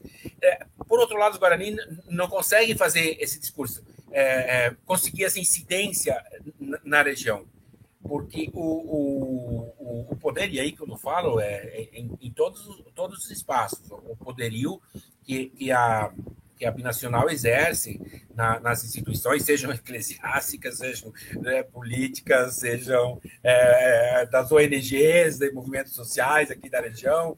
É, a Itaipu é a, é a redentora, é a salvadora, é a que tem dinheiro. Então, todo mundo não, tem, tem até receio de, de fazer qualquer crítica, porque, é, enfim, é, é, é pode depois fechar a, as, as, as, portas de, de, conseguir algum financiamento para algum projeto dessa, da binacional. É, e assim, da mesma forma, no, no Paraguai, né? a comunidade no Paraguai, inclusive, a, a só da, das 36 ou 38 comunidades. A Mari Blanca trabalha com esses dois números, porque é, é, pelo menos três comunidades, ela diz que tem mais difícil de, de, de tinha mais dificuldade de, configurar como, digamos, um tecoá, assim, né? Enfim, é uma discussão é, um tanto mais antropológica, mas, no caso, vamos, usamos 36 comunidades. Dessas 36 comunidades, é, é, é, apenas uma conseguiu terra também. É, e, e, e, lá, diferentemente aqui do lado brasileiro, os Guarani não conseguiram ainda retomar as áreas de Itaipu.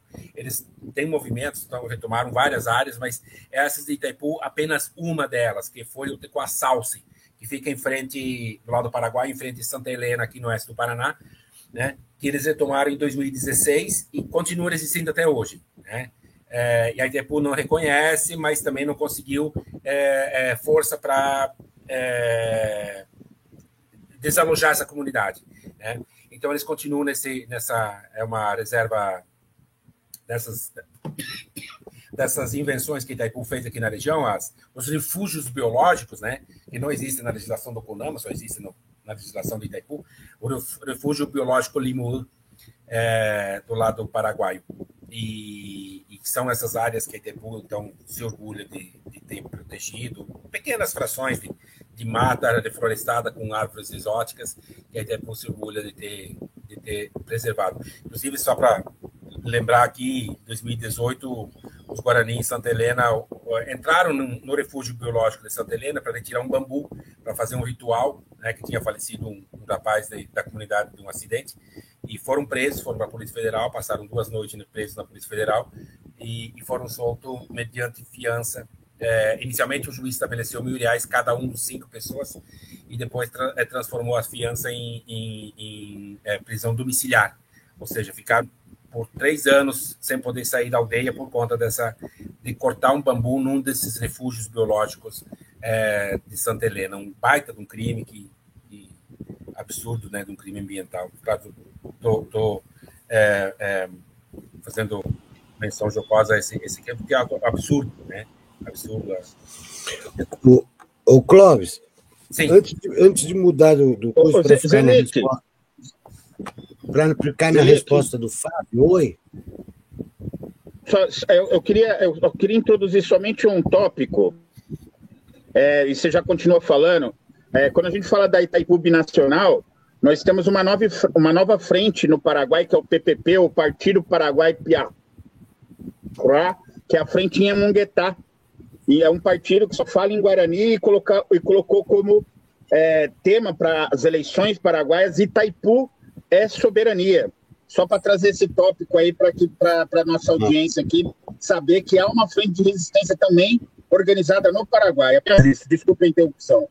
É, por favor. Não, só para não, só não, não, não perder o, o tempo da, da fala para falar em cima também da posição do Fábio, é, e essa questão da justiça, né? É preciso, Fábio, compreender uma coisa. É, o Estado brasileiro ele, ele tem judiciário, legislativo e executivo. O judiciário é polo ativo, muitas vezes, da violência que está colocada e repetida. No entanto, é um campo de disputa, é um campo de, de, de, de batalha. A justiça de transição se você entender é, que se coloca todas as fichas na briga do judiciário, aí sim é ingenuidade. Mas não é isso que se discute. Né? A gente, é, eu pelo menos trabalho com uma perspectiva de que o judiciário é um campo a ser é, trabalhado nessas disputas, ele, ele é um, um elemento que é complementar e, e, e de apoio às, às, às ações e lutas dos, dos Guarani. O Clóvis mostrou, é, através daquela da colocação da, do pessoal do CIMI de Porto Alegre, é, que é a persistência, a luta permanente, são desde o momento em que se cogitou é, a tomada das terras Guarani, até hoje eles continuam lutando. Então, é, é, é a ação de reparação na justiça, longe de ser ingenuidade, ela é um, um, uma forma de se estabelecer diálogo com a justiça brasileira através de processos, ela é uma forma de fortalecer a luta que está colocando, expondo o direito e judicializando esse direito também à reparação. E então, para mim, é, é, não, tem um, não se tem um olhar e uma expectativa ao, ao se construir um processo de reparação na justiça de que isso vá substituir a luta que está colocada. Ele é mais uma, mais uma frente de luta que se estabelece na defesa de direitos. É, Para mim, é, é, é, pacificado assim isso. A outra questão que, se, que, a, que a Sandra trouxe, e aí eu mudo, coloque o, e o Clóvis quiser colocar, é, quando o Aras coloca na, na, ação, na ação que ele propõe um, uma consulta para criar um grupo de trabalho que vai. Ele está aplicando o um mecanismo de protelação. O que ele fez na atitude dele foi rasgar o trabalho da, da Raquel Dodge, foi é, preservar a empresa de despesas que ela poderia ter com reparação, diminuindo o valor para 10 milhões. O Clóvis vai expor um pouco a, a diferença entre as duas e ele bota o jabuti do mecanismo de protelação através de grupos de estudo, agora atrelado ao legítimo direito de consulta, como se a Raquel Dodge não fez aquele trabalho com o grupo de trabalho dos procuradores em sintonia com o que desejava os Guarani. E ali ele pode ter o seu grande tropeço, porque na hora da escuta, é preciso negar o mecanismo, denunciar o mecanismo, denunciar o Aras, o que ele está fazendo. É preciso exigir que o Ministério Público Federal, a Procuradoria-Geral da República, reincorpore o estudo da, da Raquel Dodge ao processo, não crie grupo de estudo nenhum e que se coloque, talvez reflita uma sugestão do, do do João Farias, a, a porcentagem para um fundo, isso, aquilo, inclua coisas que não estão contidas dentro do que foi o trabalho da Raquel Dodge. Mas é preciso que, nesse momento de escuta, se denuncie o mecanismo protelatório que o Aras fez ao, ao extinguir uma ação, criar uma outra que, que em, em termos de valor, ele se coloca a, a, é, a um valor muito, muito irrisório perto do que foi pedido pela Procuradora-Geral da República anterior. A questão da, da, de transformar em valor a reparação é outro aspecto que, que a gente reflete com relação à justiça e transição para os povos indígenas, que não é só isso. Isso é um dos das formas que o, o Estado brasileiro encontrou para deixar tudo como está. Por isso que a reparação aos povos indígenas é diferente da reparação aos mortos desaparecidos, aos atingidos por tortura, àqueles que perderam emprego durante a ditadura. E há já um julgado, o caso do Krenak, em que a juíza de Minas Gerais ela determina a demarcação da terra Krenak como forma de reparação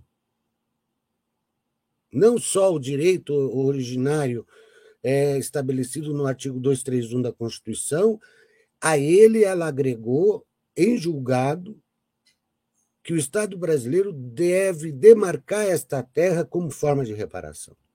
Então, você veja que a, a, a, questão com relação ao, aos mecanismos de violência e repetição o Aras, quando coloca a consulta lá para fazer média e, e, e, florear a ação dele de arquivamento, ele abre uma porta para ser denunciado no próprio julgado pelos Guarani.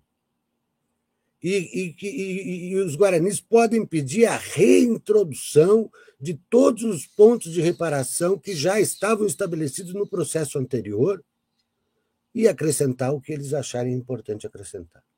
Então, esse é, é, eu queria é, trazer esses, esses elementos né, e, e reafirmar, a partir da fala do João, que justiça e transição para os povos indígenas não adianta você buscar é, a criminalização dos agentes do passado. Isso é, é, é, um pouco inócuo. O que nós temos que focar na justiça e transição para povos indígenas é a recuperação da memória, o estudo e, a, e o levantamento de documentação para processos de reparação e a construção de mecanismos de não repetição, que o Brasil jamais desenvolveu em nenhuma das áreas da justiça e transição, dos, dos atingidos por violência de Estado. Então, se a gente começa a dar esses passos, sabendo que isso é dado no sentido de, de, de, de gerar solidariedade aos povos indígenas, de gerar um, um, um, procedimento de apoio à luta dos povos indígenas que eles travam a partir das decisões que eles tomam com relação a retomadas de terra, a ações judiciais que eles entram, a formação de suas lideranças e, e relação com a sociedade não indígena, agente dos direitos humanos, nós podemos promover, através da justiça transição, uma diplomacia de direitos humanos, capaz de, de dialogar com a escola Nacional dos, dos Juízes, em FAM, a, a, discutir mecanismos que possam ser gerados com isso. Eu tenho desenhado alguns mecanismos. Né? Um deles é que o, o Judiciário Brasileiro, é, para processos que envolvam artigos 231, 232, esses processos tenham que ter é, prioridade no no, na fila de julgamento no Judiciário Brasileiro, em qualquer das instâncias e que o juiz que tenha que atuar nesse que, que foi foi foi destinado a atuar neste caso, ele deveria passar teria por obrigação passar para se credenciar, julgar casos de artigo 231, 232, por, por, por um curso de, de revalorização constitucional na Escola Nacional é, nos termos do, do, dos debates que estão sendo feitos pela PIB, o corpo jurídico, junto com a ENFAM. Então, isso, isso poderia ser um mecanismo de não repetição. O cara entra com um recurso, então não fica 20 anos na justiça discutindo protelatoriamente um assunto que é de suma importância para defender a terra. Né? Você veja o caso Choque Lane o STF prorrogando, prorrogando, mesmo depois de que aparecem a, a, as ações, as, as, atitudes da frente parlamentar é, do agronegócio dentro da Câmara, é, explicitando que foi mesmo no STF pedir a prorrogação, isso aquilo está prorrogado até junho do, desse ano. Então, se você cria um mecanismo de não repetição como forma de reparação de que os, os processos que envolvam esses artigos, 231, 232, devem ser priorizados no judiciário brasileiro, com prazo para se concluir o julgamento, e com isso você faz avançar essa discussão é, nos povos indígenas. Por exemplo, outro mecanismo de, de, de não repetição. Quer dizer, no legislativo brasileiro, a dinâmica de processos que se apresentam dentro do para tramitar dentro do Congresso, ele tem que passar por uma CCJ. Uma vez que ele passou na CCJ, se ele envolve os indígenas, deveria é, antes de seguir da CCJ para os, os próximos ritos ir para um, um, uma comissão indígena é, ligada ao parlamento com direito a veto formada por indígenas escolhidos por um processo interno do, do, dos povos indígenas do Brasil, de modo a avaliarem esse tipo de coisa do processo que está colocado e dizer, não, isso aqui é incabível. A consulta OIT ela tem que se expressar através de um mecanismo de consulta do legislativo brasileiro. E não simplesmente ser um direito que vira um argumento na justiça brasileira, quando depois que eles passam a boiada, você tem que reclamar para depois de, de, de, X tempo, como é a instrução normativa número 9 aconteceu, você derrubar isso, mas o estrago está feito na prática, lá na, lá na terra indígena, as pessoas estão invadindo, estão desmatando, estão matando as, os indígenas que existem no Brasil. Então, é, pensar mecanismos de não repetição é uma atividade que pode gerar discussões e efetividade a, a dar um passo a mais, mas não substitui, João.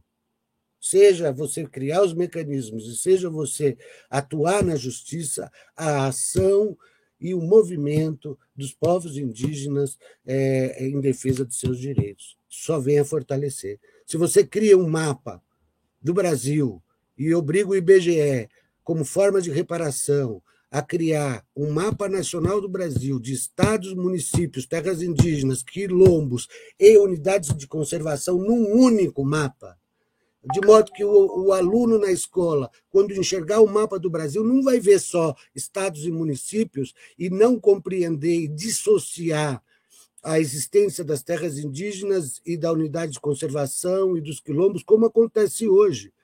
E essa dissociação é parte do mecanismo de violência que existe hoje no nosso país. Não se formam as pessoas nas escolas para ter uma visão do que é a territorialidade e a diversidade né, através dos mapas produzidos pelo IBGE produzir um mapa desse, obrigar, é, determinar que este mapa é uma versão oficial do Brasil e que ela vai se atualizar conforme novas terras são demarcadas, conforme novos quilombos forem demarcados, conforme municípios forem criados, conforme unidades de conservação forem criadas, você dá condições de professores, alunos em todos os níveis do ensino começarem a olhar um mapa e compreender que existe terra indígena, existe quilombo, existe unidade, existe sobreposição dessas coisas. Isso é um mecanismo de não repetição.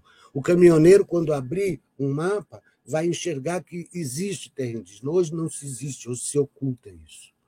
Outra forma de você criar um mecanismo de não repetição no Congresso Nacional é desinvisibilizar o que se passa dentro do Congresso sobre povos indígenas. Por que, quando você entra no site do Congresso, da Câmara dos Deputados e da, do Senado Federal, você tem lá um, um acelerador de pesquisa, um agregador de conteúdo, que são um, um, no menu um, uma área destinada a temas. Está na hora de se propor a Joênia Wapichana e outros, outros, outras indígenas ligados à frente parlamentar indígena, que se crie o agregador povos indígenas dentro desses dois espaços. Por que, que os indígenas têm que ficar escondidos em minoria se ele é um tema prioritário no Brasil? Desde sempre, o Geisel ele decidia no governo Geisel centralizado na presidência da República tudo que dizia respeito a povos indígenas. Foi aí que se decidiu o extermínio dos Waimiri e Atruari em 85% da população. Então, é ou não é um mecanismo de não repetição criar o agregador de modo que quem queira saber o que se discute no Congresso Nacional sobre povos indígenas entra no agregador e aparece ali como aparece agronegócio como aparece outros temas que estão ali alinkados, que qualquer proposição nova ele é agregada a esse agregador. Por que para povos indígenas tem que estar tudo escondido embaixo de um termo chamado minorias, com o tamanho de conflitos que existe no Brasil? Então, eu, eu queria ressaltar essas coisas para que a gente colocasse a conversa num trilho que fosse avançar a discussão da justiça de transição a partir de uma perspectiva indígena a partir de uma perspectiva de valorização do direito indígena, sempre pontuando, eu falo a partir do, do, do, do lugar dos direitos humanos, de, de alguém não indígena, mas que interage e que compreende direitos humanos como diplomacia, como forma de diálogo entre os vários setores para se superar violências. É, antes de devolver a palavra para o Clóvis aqui, que também acho que tem algo aqui das perguntas que lhe foram feitas. É, já quero agradecer à Rádio Cultura M930.com que é, tem a programação conosco até às 13 horas, e também a estação democracia.com, que também mantém a programação conosco até às 13 horas. Vamos seguir no debate do Observatório Indigenista, porque é um, é um tema importantíssimo, denso, e com convidados e os nossos analistas com conteúdo aí para a gente seguir mais um tempo. Vamos devolver aqui a palavra para o Clóvis. Na sequência, a gente passa para mais uma rodada com os nossos analistas e para também as considerações finais dos nossos convidados. Clóvis, a palavra está contigo novamente. Ok, ok, Cris. É, obrigado. Eu, bom, o Selic, acho que já é, destacou bem as questões, acho que na, na, na perspectiva também que a gente tem trabalhado, né, na questão da, do entendimento dessas reparações, né, e, e, acho que isso é importante. Eu só queria fazer um, um, então alguns comentários com relação a, a essa provocação da Sandra é, e pergunta é, é, com relação ao a, a esse procedimento, que, que, né, o que motivou, o que, levou, enfim, entender um pouco esse, esse processo e, e, a situação atual. É, e, então, é, a ação, ela, quem, quem, conduziu inicialmente, né, o, o procurador, porque dentro do Ministério Público Federal também a gente sabe, né? São, são, são, são diferentes procuradores, diferentes pensamentos, diferentes ações jurídicas e práticas, enfim, né? O Ministério Público Federal não é um, um, um, um coeso, né? Ao contrário. É, e, e, foi também a, a vinda para essa região aqui do, do João, doutor João Akira, né, porque ele estava na sexta Câmara, e, e ele veio para fazer esse trabalho de, desse levantamento lá em 2016 ainda, depois de 2017, e, e, e, inicialmente era, era uma, uma ação, isso como mencionei anteriormente, né? Discutia se era conjunto com o Paraguai, se faria só no caso do Brasil, qual era o melhor mecanismo para ingressar com essa ação. E, e aí vem a questão a questão do a partir de 2017, 2018, as eleições é, e, e, a, e, a, posse do, do atual presidente, é, a situação se, se complicou, né? A situação se complicou, a situação política. E aquilo que era para ser uma ação, era então se produziu um relatório, que é o, o estudo esse do Ministério Público Federal, primeiro estudo que eles publicaram, é, e a ação só foi efetivada em setembro de 2019, no final do mandato da Raquel Gotti. Esperava, inclusive, que fosse no início do mandato dela que essa ação fosse protocolada no Supremo Tribunal Federal. No entanto, foi no final, não porque ela não estava pronta, não porque não tinha argumentos, por questões também é, é, políticas. Né? É, enfim, seguramente ela fez também sua, sua leitura do, do momento, né? É, do, qual seria o momento mais adequado, mas de toda forma, é, foi no final do mandato dela, o que dificultou muito, né? porque é, na sequência, é, é, inclusive foi provocada por um documento que os Guarani enviaram para a doutora Raquel. É, em, em, setembro, 9 de setembro de 2019, eles enviaram um documento para ela, falando: olha, Raquel, já tem, tem, que entrar com essa ação e tal.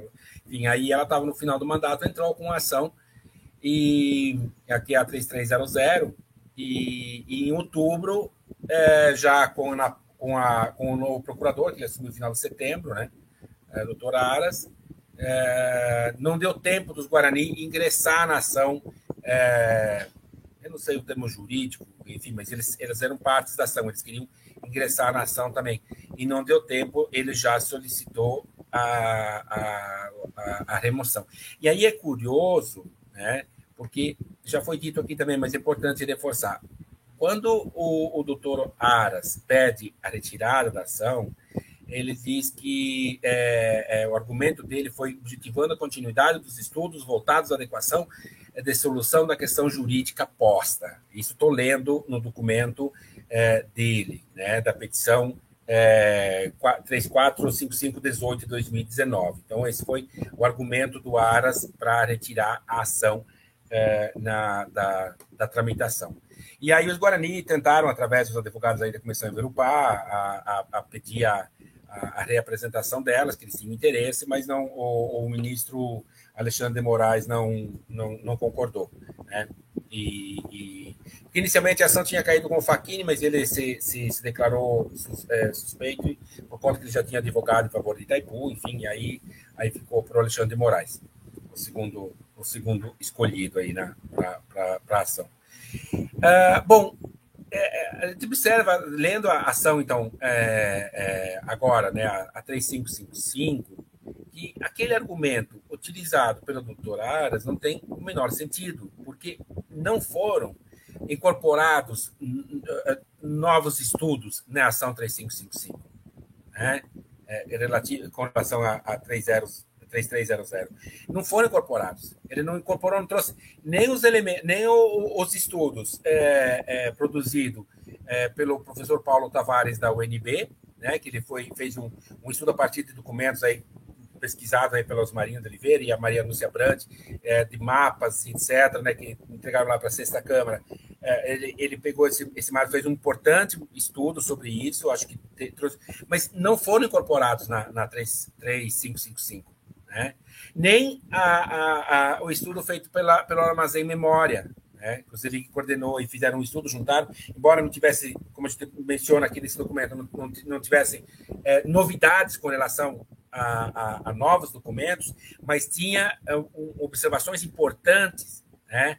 É, sobre a, esse olhar da documentação. E também foi, foi ignorado. Então, não se justifica aquele documento. E a gente vai entender, então, é, pelo menos na leitura que nós fizemos, né, é, é importante também que, que, que, novas leituras sejam feitas desses dois documentos, ou pelo menos desse documento é, que tramita agora, o 3555, né, a CO, é, e talvez comparado, como a gente fez com a, a, a 3300, em que é, é, é, curioso que a, essa 3555, essa atual, é, é aquilo que a, a, Sandra mencionou, é uma ação de indenização, não é uma ação de reparação. Né? É, ela ela não, não, não traz os elementos de reparações para dentro da ação. Né?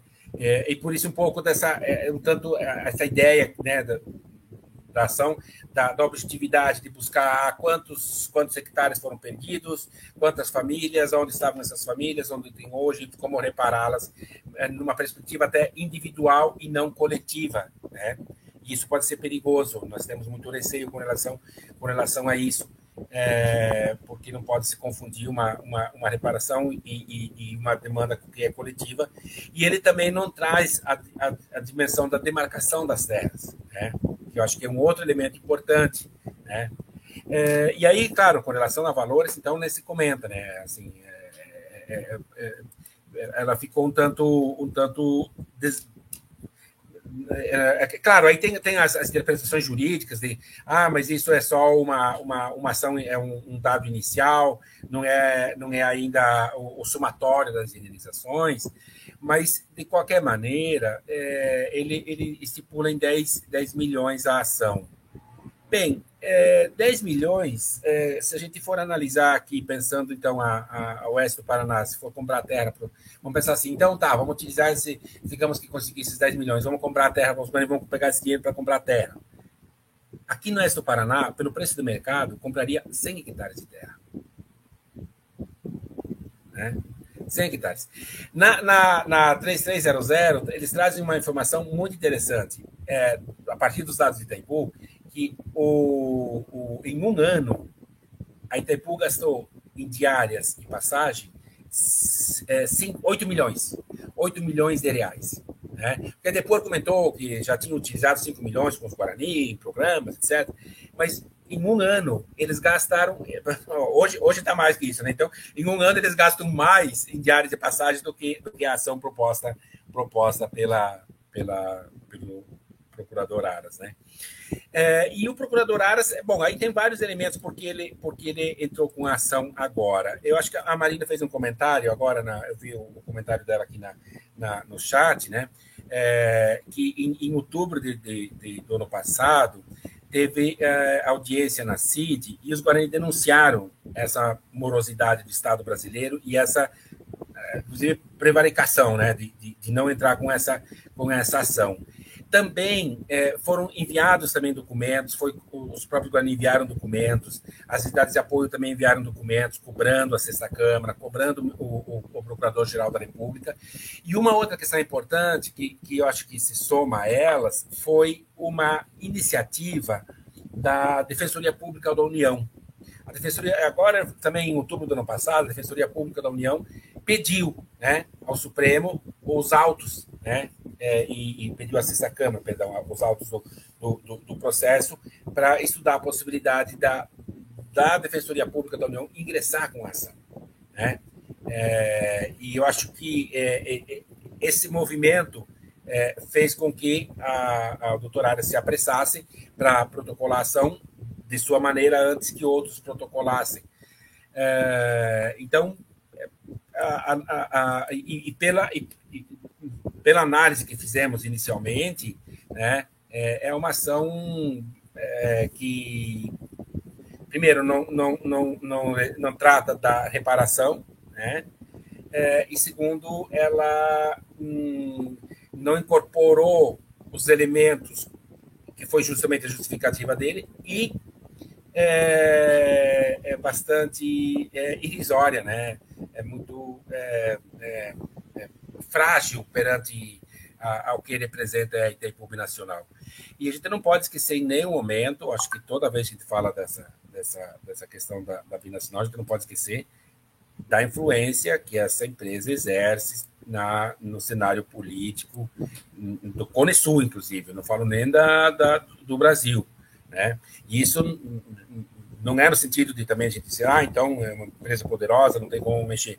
Não, é no sentido da gente saber né, que é, eles é, mexer nos interesses e, na, e, na, e questionar essa empresa não é tarefa fácil. Né? Não é tarefa que, que um apenas consegue fazer. Ela precisa de uma mobilização é, de amplos setores da sociedade, de formadores de opinião, de parlamentares, ou seja, é, inclusive é, considerando a dimensão é, é, internacional, binacional. Acho que o Paraguai tem, é, o Cris trouxe essa informação aí do, desse partido paraguaio, eu não conheço, Cris, essa, essa, esse partido, mas a gente conversa muito com, com pessoas que trabalham com os Guarani no Paraguai, né? É, especialmente nessa região da, de Salce. E, e, e já teve vários encontros, inclusive quando, quando essa ação é, é, foi pensada foram a partir de encontros de, de, de, de, rezadores, né, os encontros de Uporaívas, né, que os Guarani chamam aqui, esses os rezadores Guarani, né, os, os Caraí, como dizem os Imbiá, né, os Uporaíva. E, e, esses encontros foram com a presença desses Guarani do Paraguai também. É, então, acho que é, é, é necessário também é, ampliar isso. Acho que o nosso pensamento no momento é esse olha, existe uma ação, não é a, a, a, melhor ação proposta, mas enfim, ela está no Supremo. Precisamos atuar nessa ação para fazer transformar ela numa ação que de fato seja uma ação de reparação com relação aos Guarani de ambos os lados da, da, da, da represa de Itaipu. Então, acho que e ver as possibilidades aí, tanto no campo jurídico como político, para fazer com que essa ação de fato se transforme nesse num né, dos, dos, dos instrumentos aí da, da, das reparações com relação à, à binacional. Bem, já passa Sim. Muito obrigado, muito obrigado, Clóvis.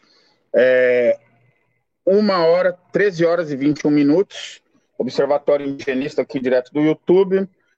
É, antes de devolver a palavra aqui para os nossos analistas, eu queria fazer uma distinção para ver se eu contribuo um pouco para o debate também, para ver aí se o nosso querido Zic e o Clóvis pode adentrar isso, que eu, eu, eu, eu tenho uma tendência aqui na, na nossa região, Clóvis conhece bem, a Osmarina, um beijo Osmarina, que trabalhou muito tempo conosco aqui, né, junto com o Cime, e o Clóvis aqui na nossa região conhece muito bem a nossa situação.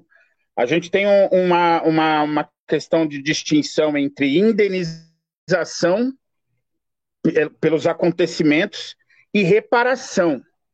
Essa distinção, para mim, talvez é, não, não haja no mundo jurídico essa distinção, mas para mim, está clara com, com relação à indenização, ou seja, sobre os atos cometidos durante um determinado tempo, num determinado lugar, com um determinado sujeito.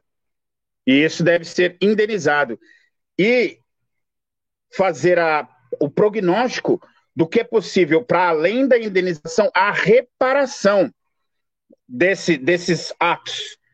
É, por exemplo, aqui a gente tem a questão das torres de transmissão de energia, só para ficar num exemplo.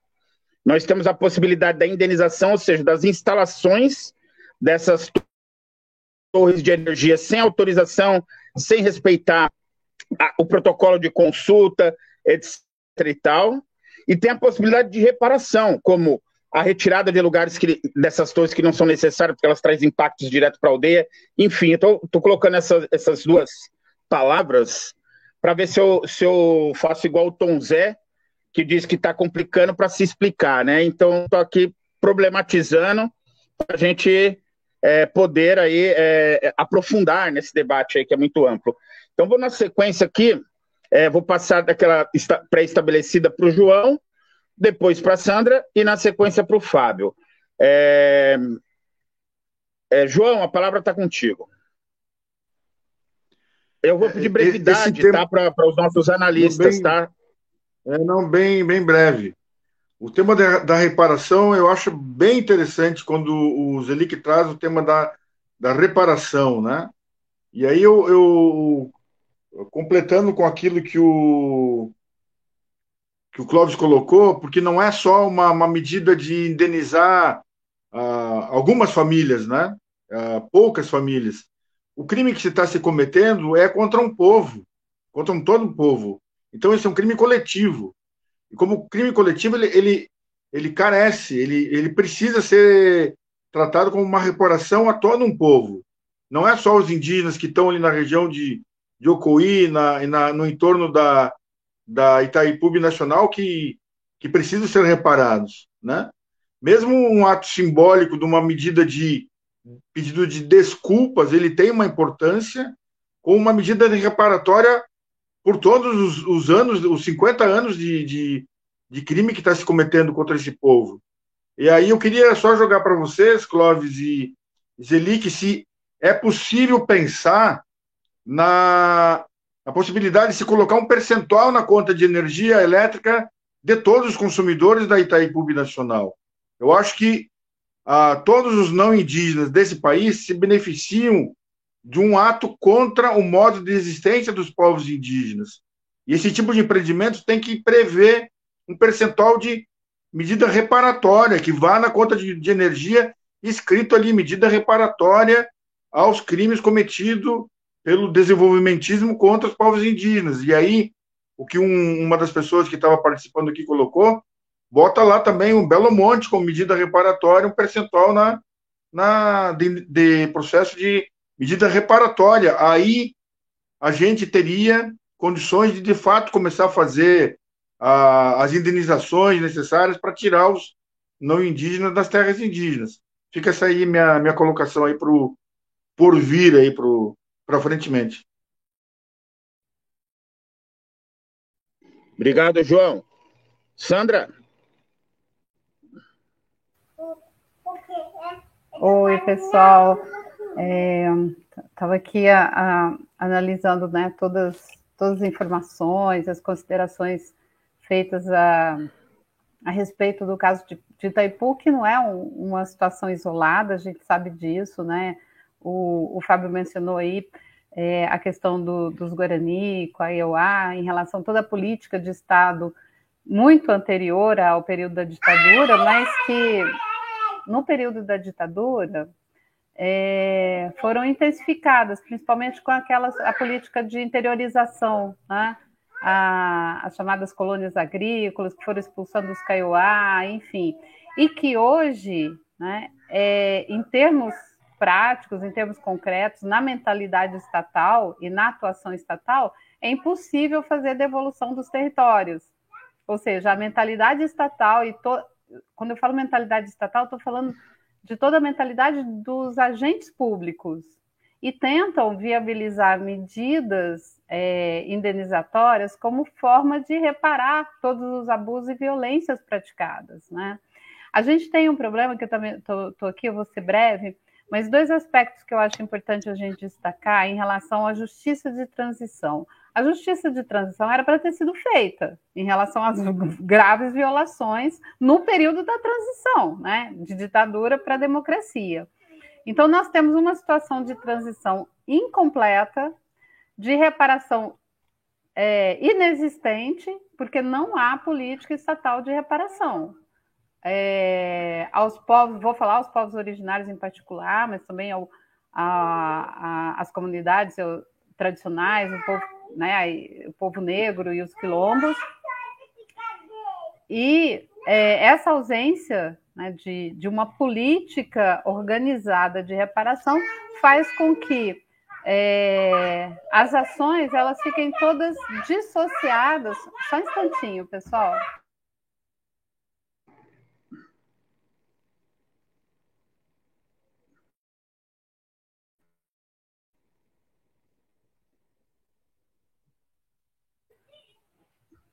A nossa criança participando aqui. É, ela quer participar mesmo, efetivamente. Então, essa, é, enquanto nós não tivermos uma, uma, uma condução adequada em termos né, estatal de reparação, nós vamos estar sempre nos deparando com ações como essa do Aras. O que, que eu vejo em termos de análise concreta é que essa ação inviabiliza qualquer outra. O que ele fez foi: vamos fazer uma ação que não dá resultado prático, efetivo de responsabilização mesmo, e viabiliza qualquer outra ação, porque nem a defensoria pode ingressar com outra, porque já tem essa, e certamente isso vai se prolongar no tempo. E o outro aspecto que eu queria mencionar com vocês, eu, eu penso assim, Marcelo, é, todos as, as, os elementos que você traz em relação à reparação, mecanismo de não repetição, da forma como você traz, são extremamente importantes de ser desencadeadas como mobilização permanente. Assim como as violações são permanentes, essas ações de provocar o Estado para fazer mudanças na estrutura é, em relação a criar esses mecanismos de, de, de, não repetição, que é, o, que é importantíssimo, porque as violações elas vão ser, nós já conversamos sobre isso, de modo etnofágico, né? Daqui a pouco os próprios povos originários estão sendo subjugados a, a uma prática de fazer com que eles aceitem o que está aí posto como impossibilidades de mudança. Mas o outro aspecto importante que eu acho que a gente tem que mencionar, eu escrevi recentemente um, um, artigo, que é um capítulo de um livro, que é a Constituição Interpretada por Elas, sobre o, o caráter de eficácia direta e imediata do artigo 232. Qual é a consequência prática de, de, tomar essa referência do artigo 232, que é a participação indígena é, processual, é, como uma norma de eficácia direta, imediata, auto-executável?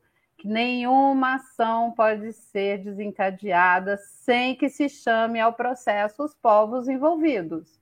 Ou seja, essa ACO 3555, se a gente tomar a perspectiva jurídica constitucional correta, a primeira medida do, do ministro relator é chamar ao processo a comunidade. Não a comunidade ficar debatendo se ela vai entrar ou não, é chamar, é obrigação, é dever constitucional é, do judiciário de chamar a lide os povos é, envolvidos no caso Zavá Guarani. Ou seja, não como litisconsorte passivo, né? O Clóvis mencionou aí que a comunidade tentou na ação anterior entrar como litisconsorte como parte, o que o judiciário tem admitido é o litisconsórcio passivo. E, desculpa, o facultativo, né? Então seria o litisconsórcio ativo necessário e não o facultativo. Por quê? No facultativo, a comunidade não pode alterar é, o pedido, não pode fazer ações mais diretas. O litisconsórcio necessário, inclusive, né, permitiria ao povo guarani agora emendar essa petição inicial do Aras e tornar a petição realmente executável, ou seja, desenvolvida dentro, né, juridicamente, da possibilidade de um resultado efetivo para aquilo que se tá, está demandando. Da forma como ela está, ela é só mais um mecanismo não só de protelação, mas um mecanismo de que inviabiliza o próprio resultado prático. Né? Isso prejudica sobremaneira a própria reparação e a própria re, o restabelecimento, a restituição do processo de desenvolvimento das comunidades que foi interrompido, não só pela colonização, mas também pelas práticas permanentes autoritárias do Estado e das empresas, né, das, dos grandes empreendimentos. Não só Itaipu, a gente também tem o caso dos CRAO, que foram é, né, é, retirados de seus territórios e agora não há como retornar, porque os processos todos né, no tempo foram destinando essas áreas para iniciativa privada, é, Belo Monte, os Yanomami, enfim, não, não faltam situações concretas em que as violações de direitos humanos elas estão é, evidentes. Então, eu queria ponderar um pouco sobre isso, colocar essa questão para vocês e realmente é, pedir ao Marcelo que, que desencadeie esses processos de de iniciar de forma ampliada, junto com outras organizações, certamente. A gente, o Marcelo está no, no, observatório, no OBIND, que faz esse trabalho importante, de trazer né, concretamente essa discussão para esses mecanismos de não repetição. São extremamente importantes que ele coloca para a gente aí. E por agora uh, eu vou passar a palavra. Obrigado, muito obrigado, Sandra imediatamente ali para o Fábio Martins.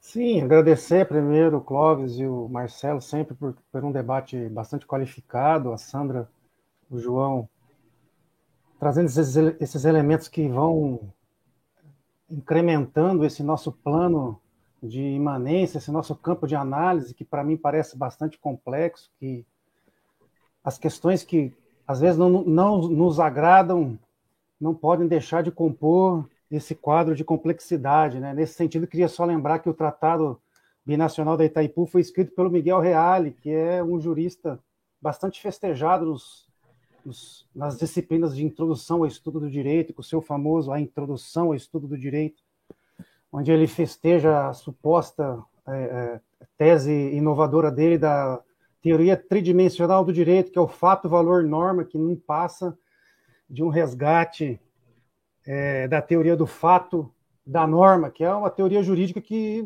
vigorou durante o período do nazismo, que permitia que os juristas, a partir do caso concreto, decidissem, é, suspendendo ou não, dando mais ou menos valor a determinadas leis inclusive deixando de lado as normas jurídicas que são conjuntos de leis, né, fundamentalmente suspendendo a aplicação de dispositivos constitucionais em detrimento de normas de menor escala jurídica. Isso é um fenômeno que aconteceu na Alemanha nazista, mas também aconteceu nas ditaduras militares latino-americanas durante muitos anos, né?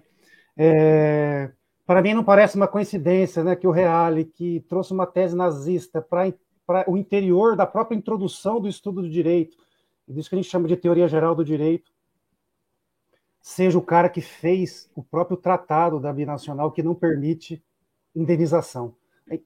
Para mim, em política e no direito não existe coincidência. Por isso eu queria aproveitar e indicar dois livros. Esse aqui, que é do Pierre Legendre, que é um francês, é um historiador o Amor de Censor, ensaio sobre a ordem dogmática, que mostra como que o direito tem sido ensinado no Ocidente como uma forma de continuidade do cristianismo. Ou seja, Carl Schmitt estava certo, a, teolo a teologia política continua em vigor. E aí, de novo, mais uma vez, Carl Schmitt, o Nomos da Terra, o direito é, das gentes do justo público europeu, que mostra como que o direito público europeu, isso que a gente chama de direito internacional, direito público se constitui como uma forma de é, afirmação de uma suposta verdade ocidental que pode sim, em nome de um mundo novo, de um mundo para todos, é, é, é, é dizer a verdade daquilo que é o melhor dos mundos possíveis. Isso é o direito, isso é a justiça, isso é a verdade. Espero que não seja a memória e nem o nosso caminho de luta tenha a impressão de que talvez os rumos desse barco tenham que ser revistos. Obrigado, Zelic. Uma honra compartilhar esse espaço. Clóvis, Sandra, Cris, João. Um abraço a todos que nos acompanham. Obrigado. Muito obrigado, Fábio. Clóvis, a palavra está contigo. Acho que só para umas considerações finais, eu acho assim, é, é, agradecer é, a oportunidade e acho que parabenizar o Observatório pela, pela iniciativa e, e, e, destacar a importância de, de, de retomar esse debate. Acho que esse debate vai ter que entrar na ordem do dia agora e, e pensar nessas nas ações que eu acho que a partir de agora é, é ver como como é, ver o que é possível, né? É, transformar essa na, na, na, no campo jurídico aí a, a, ação numa, num ato que de, fato atenda às comunidades Guarani e no campo político acho que continuar as ações que vêm sendo desenvolvidas aí no sentido da, da reparação e também acho que nesse um campo nesse campo pedagógico acho que é importante também a gente considerar que é trazer essa memória guarani sempre presente aí nos espaços é, é, do ensino, né?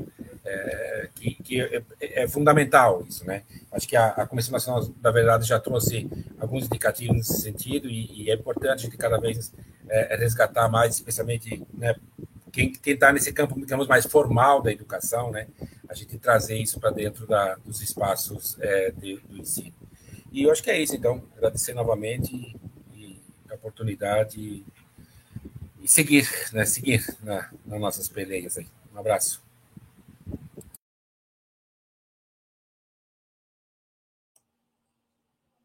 Muito obrigado, Clóvis, é, pela sua participação. É, agradecer aí sempre a sua pronta resposta aos nossos pedidos. E vamos passar aqui para o querido Zelic. Ô, Fábio, eu, eu que agradeço a oportunidade de estar pensando junto com, com vocês e, e, é um grande prazer poder ouvir o Clóvis, né? pessoa que admiro muito no, no trabalho que realiza nessa, nessa persistência de décadas aí. É, os membros do CIMI, eu sempre coloquei que, que se tem uma coisa que eu, que eu pude identificar na pesquisa histórica, é essa coerência, você vê documentos desde os anos 70 da Fundação 72, documentos do, e posições dos membros do CIMI que, que estão presentes nas pessoas de hoje, de geração em geração. E isso é, é, é para nós dos direitos humanos, é um elemento importante a ser valorizado na defesa dos povos indígenas. A ação não indígena responsável, uma ação não indígena é, que, que, evidentemente, se encontra do lado da luta dos povos sem substituí-la. Né?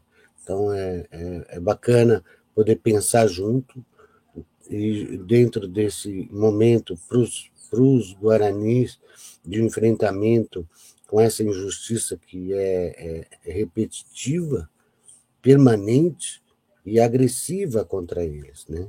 A cada no, nova ação do estado de negação é, é um reviver dessa violência de geração em geração. Então, que a sociedade possa se mobilizar para isso, né? E que 2022, além de toda essa luta indígena, desse trabalho é, silencioso de, de, de busca de documentação, formulação e, e, fazer avançar esses processos de reparação, nós temos também que ter um olhar sobre o diálogo com os candidatos. Né?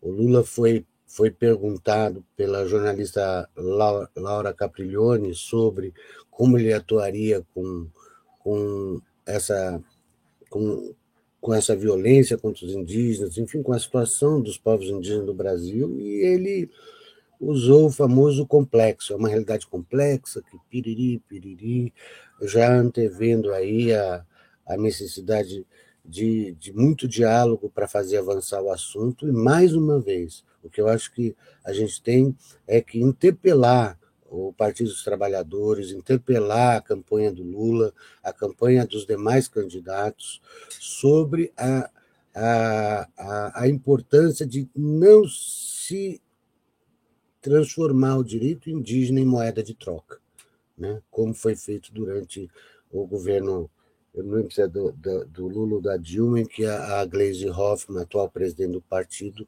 ela suspendeu as demarcações de terra em troca de acordo é, com a bancada ruralista, e depois a bancada ruralista, além de não ter essas demarcações, é, ter conseguido não, não ter as demarcações efetivadas, apunhalou o acordo que eles fizeram e deu o golpe na Dilma Rousseff. Então, é, que, que isso sirva de lição e que, evidentemente, em 2022 a gente possa também, enquanto entidades de apoio, fazer que a, a pauta indígena não se, seja incluída dentro dos programas de propostas de governo que estão colocados e não de forma genérica como se você faz uma análise dos, dos vários programas das eleições passadas, a, a, palavra indígena aparece como formadores do nosso povo, os, os negros, os brancos, os portugueses e os indígenas, mas, mas, concretamente não se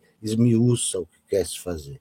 E o que se precisa é, é continuar trabalhando, eleição não é um momento de parar tudo para eleger os outros achando que vão resolver o problema, é continuar cada qual fazendo o que está fazendo, nas trincheiras, nas lutas, nas retomadas, aonde for, e, evidentemente, é arrumar mais tempo, que o dia tenha 36 horas, para que a gente possa interpelar as campanhas sobre o direito indígena, a necessidade de reparação, a necessidade de, de que haja políticas de construção, políticas públicas de construção de mecanismos de não repetição. No caso, em questão do debate de hoje, acho que vale vale os guaranis, evidentemente, ocuparem essa esse espaço da do como bem colocou o Clóvis de, de que é o processo que está tramitando no STF, mas ocupar esse espaço da consulta para denunciar a manobra do, do próprio Aras em juízo, anexar os inúmeros relatórios que estão produzidos desde os anos anteriores a, a, a, ao enchimento do, do lago, que o material está no Museu do Índio, e ele negou a entrega de cópia disso durante, sob o governo Bolsonaro e, e listar todos esses relatórios para mostrar para os juízes do STF que o que nós estamos falando tem fundamento, que a protelação e esse grupo de estudo que o Aras propõe é, de fato, uma forma de negação do direito e de, de negação da efetividade da reparação. Então é isso. Eu acho que a gente segue aí, cada qual na sua função, no seu trabalho, e sempre aberto a, a conversar sobre esse assunto que eu acho que é tão pouco debatido e, e que precisa ser debatido para poder se ampliar na sociedade, o que faria bem não só para os povos indígenas, mas evidentemente o fortalecimento da luta deles é, é o fortalecimento de todos aqueles setores da sociedade é, que, que vivem essa penúria sobre esse modelo neoliberal que está colocado, né?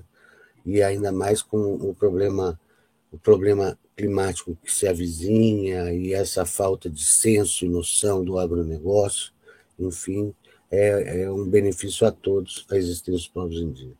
E sempre lembrar, os povos indígenas, pelo volume de violências que sofrem cotidianamente e a resistência que eles colocam, eles estão na linha de frente dos movimentos sociais. Que os outros movimentos sociais se acheguem na defesa dos direitos indígenas.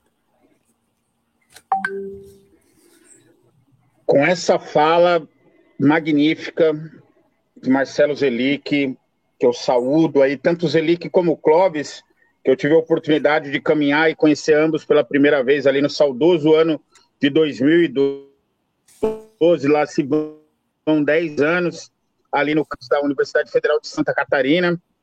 É, a gente encerra o programa de hoje, um programa diferente, um programa para ser estudado por todos, todas e todos aqui, com muita participação. É, no exemplo do nosso querido Fábio, eu deixo a recomendação desse documento histórico, Guaíra, Terra Roxa. Aqui é um estudo do relatório sobre as violações do direito dos povos indígenas Avá Guarani. muito importante com a participação e apoio do CTI, Fundo Brasil, Fundo Casa, até a Caixa Econômica estava aqui, e dizer é, que esse chamamento que o Marcelo faz com relação à cobrança das organizações partidárias, do, do, do, dos candidatos, ele é de suma importância. Nós temos acompanhado aqui no Observatório as manifestações dos, dos organizadores econômicos, tanto do campo da direita e da esquerda, ambos têm uma coisa em comum, é o acobertamento das desigualdades gerais, particulares e gerais dos povos indígenas e dos trabalhadores de uma maneira mais específica, mas dos povos indígenas é, em seus documentos. E ali devemos entrar como uma cunha numa enxada para dar firmeza para que a gente possa aí disputar esse espaço político como tem que ser, de cabeça erguida, com mística, como foi mencionado aqui pela, pelo CTI, pelo Roberto, acredito, com toda essa garra guaranítica que nós temos, mas os outros povos também, para seguir fazendo bom combate, esse bom combate que todo sábado, 11 horas da manhã, fazemos aqui no Observatório Indigenista, há mais de três anos, dando esperança com flechas digitais desse nosso imenso bambuzal aqui dizendo: não passarão, venceremos até a vitória. Até o próximo sábado, 11 horas da manhã. Muito obrigado Diga a todos e a Diga ao povo que avance, avançaremos.